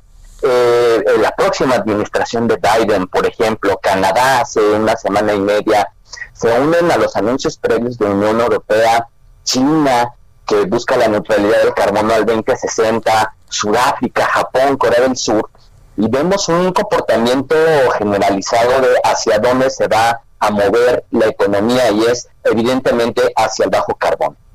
Permítanme añadir de manera breve que, como ustedes indican muy bien, ahora los planes de recuperación parecen estar centrados un poco en contradicción con estos comportamientos porque siguen apoyando el desarrollo de industria fósil. Diez países apoyan, por ejemplo, la industria del carbón y gas, incluyendo México, nueve países, industrias del sector petróleo, 14 de ellos, exceptuando el Reino Unido, han hecho planes de rescate a la industria de la aviación sin considerar componentes ambientales. Pero también tenemos otros eh, indicios de apoyo, por ejemplo, a la descarbonización y a las energías renovables, a excepción de México, Rusia y Arabia Saudita, las, el resto de las 17 economías del G20 apoyan las industrias de baja intensidad de carbono, incluido el impulso a vehículos eléctricos y las energías renovables. Ahora, Jorge, eh, por ejemplo, en el caso de, la puesta en marcha de plantas de energía solar y eólica, ahí cómo estás viendo a, México, ha habido en los últimos eh, meses, pues eh, algún tipo de, de, tensión de planes, no le gusta mucho a este gobierno, se habla de que esto sale muy caro, que es en perjuicio de la Comisión Federal de Electricidad y de la energía que reciben los mexicanos. ¿Cómo ven ustedes esto? Desde una perspectiva climática, Lupita, muchas gracias por tu pregunta, me parece muy relevante. Desde una perspectiva climática, el país para poder cumplir con los acuerdos de París, pero más allá del acuerdo climático, de poder estar en línea en el comportamiento de inversiones y económico que están marcando las principales economías del mundo, en el acuerdo de París, para estar en línea con el escenario de 1.5 grados centígrados, que es el escenario seguro de acuerdo a la ciencia, para poder eh, evitar las catástrofes sociales, eh, económicas eh, del cambio climático, México tendría que estar prácticamente duplicando su capacidad de energías renovables al 2030. Y esto es un ejercicio que requiere de decisiones políticas y que además se puede apoyar en el comportamiento de la economía global que nos está indicando si apuesta por las energías renovables de acuerdo al reporte que hemos presentado. Y los anuncios recientes, eh, en México, por ejemplo, eh, es el segundo país de más subsidios a combustible fósil después de China. Y los anuncios, por ejemplo, del apoyo a industrias altamente contaminantes como el carbón, no solamente la compra de, eh, de futuro de carbón al, al 2021 o la modernización de las plantas, sino la nueva planta anunciada de 1.4 gigawatts de capacidad instalada, que es muchísimo. Este, bueno, eso reduce el espacio que las energías renovables necesitan en la matriz eléctrica. Eh, o sea, pero ¿qué pasa cuando el gobierno no quiere? ¿Qué pasa cuando el gobierno quiere remontarnos a un tiempo de eh, de generación de energía, de, energía a través de carbón o a través de, de, combustibles muy contaminantes y combustibles incluso que no son los más eficientes. ¿Qué podemos hacer? Eh, gracias, Sergio. Yo creo que eh, reportes independientes como el que hemos presentado ofrecen datos para una discusión pública informada. se suma a los distintos esfuerzos de academia, de organización, del sector privado alrededor del tema yo creo que la mm, tendencia global, tarde o temprano, eh, la tendencia económica global eh, de la costo competitividad de las energías renovables frente a la industria fósil, frente a gas natural, a las plantas de gas natural o incluso frente al carbón, eh, tarde o temprano van a tener que permear en las decisiones económicas en nuestro país. Son más baratas las energías renovables, hay una, un sistema que nos permite una administración y un despacho eficiente de las energías renovables para garantizar la estabilidad de la red. Y en ese sentido, a pesar de que hay que incrementar la inversión en transmisión, eh, eh, evidentemente para un mejor desahogo de las renovables, sí tenemos esta capacidad de instalar en el país y diversos estudios técnicos y científicos lo demuestran. Eh, además, si nosotros queremos continuar como país apostando al sector social de manera muy fuerte y a la reducción de las desigualdades, como lo muestra el reporte de la transparencia climática, es necesario apostar a las energías renovables. Nos permiten tener una, un despacho de energía mucho más barato y los ahorros poder destinarlos a los programas sociales o ahora en el sector salud tan premiante, apremiante con, con, con la recuperación post-COVID Em, y, también nos permite reducir pobreza energética ya que está presente en un tercio de los hogares en el país, nos permite tener una vocación social en el gasto público las energías renovables y no debemos de tomarlo en cuenta. Yo espero que el gobierno lo, lo, empiece a observar de manera más clara y que el comportamiento global, incluyendo las decisiones climáticas, pues nos empiecen a dar un mejor terreno para esto, Sergio. Muy bien, pues Jorge, muchas gracias por platicar con nosotros esta mañana. Muy buenos días. Gracias a ustedes. Muy buen día. Es Jorge Villarreal, director de Política Climática de Iniciativa Climática de México. Y adelante, Sergio. Muy bien. fíjate que en Querétaro van a multar a quien no use cubrebocas o a quien haga reuniones a pesar del COVID. El ayuntamiento de Querétaro aprobó nuevas medidas propuestas por el gobierno del estado para contener los contagios del COVID-19. Entre estas medidas están recortes a los horarios, reducción de aforos, reforzamiento de medidas y posibles sanciones para quien uh, viole estas disposiciones. Con la aprobación de las nuevas medidas, el municipio de Querétaro podría aplicar sanciones económicas de 1.300 a 26 mil pesos o hasta 36 horas de arresto para quienes no acaten estas medidas. Dice el secretario de Gobierno, Tonatiu Cervantes, que esto será para quienes no usen mascarillas, para quienes realicen reuniones con exceso de personas o para los comercios que no cumplan con las normas establecidas. Dice, sin embargo, que primero se va a buscar recomendar o advertir de las medidas, pero en caso de reincidencia, vendrían las sanciones, las cuales serían interpuestas por un juez cívico municipal. El arresto por no usar cubrebocas se realizará por resistencia a la autoridad cuando la ciudadanía haga caso omiso a las indicaciones de esta autoridad. ¿De qué va a depender? Dijo, dijo precisamente el funcionario Tonatiu Cervantes, pues va a depender de la reincidencia, puede depender de que una persona se moleste y pueda haber una alteración al orden público, sobre todo esos dos aspectos importantes, la renuncia a cumplir con la normatividad. Son las nueve, son las nueve de la mañana con 51 minutos. Vamos a un resumen de la información más importante.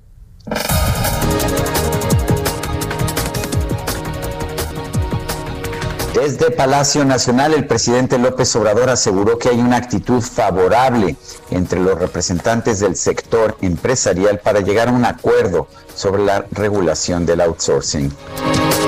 Y por otro lado, el presidente consideró que el acuerdo que analiza el INE para frenar la sobrerepresentación de partidos políticos en la Cámara de Diputados refleja la intención de los conservadores por regresar al antiguo régimen de corrupción, pero pues está en la ley. El virtual presidente electo de los Estados Unidos, Joe Biden, informó que el equipo de transición trabaja en su propio plan de ayuda para enfrentar la pandemia del coronavirus, el cual será el primer proyecto que impulse una vez que llegue a la Casa Blanca. Y Facebook informó que actualizó sus políticas de uso para poder eliminar las publicaciones que contengan afirmaciones falsas para desacreditar a las vacunas contra el COVID-19.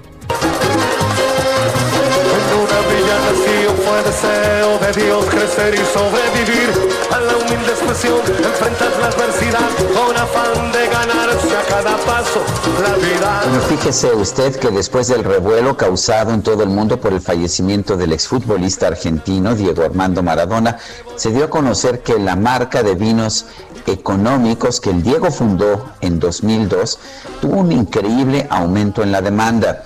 Las botellas que actualmente se ofertan entre los coleccionistas alcanzan 48 mil pesos y una colección de cuatro bebidas puede alcanzar un precio de 152 mil pesos. Y esto para un vino que supuestamente es barato y no necesariamente de buena calidad. ¿Cómo la ve usted?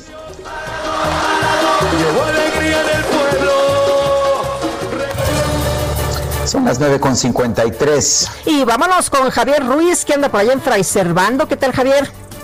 Hola, Lupita, Sergio, ¿qué tal? Excelente mañana. Justamente tenemos información vial de Fray Servando, al menos para quien se desplaza de la zona del eje 3 Oriente. El avance todavía complicado, al menos para quien desea llegar hacia el mercado de Sonora o más adelante a la incorporación con la calle de Topacio. El sentido opuesto también ya con avance lento del eje central Lázaro Cárdenas y esto en dirección hacia la Avenida Congreso de la Unión o más adelante al circuito interior.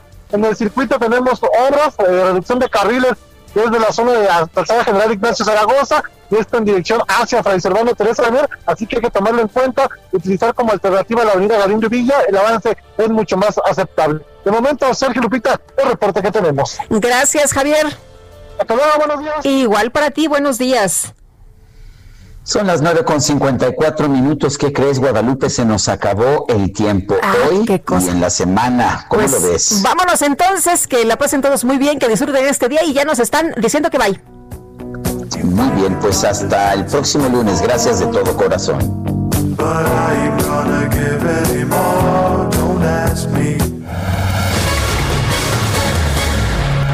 Heraldo Media Group presentó Sergio Sarmiento y Lupita Juárez por El Heraldo Radio.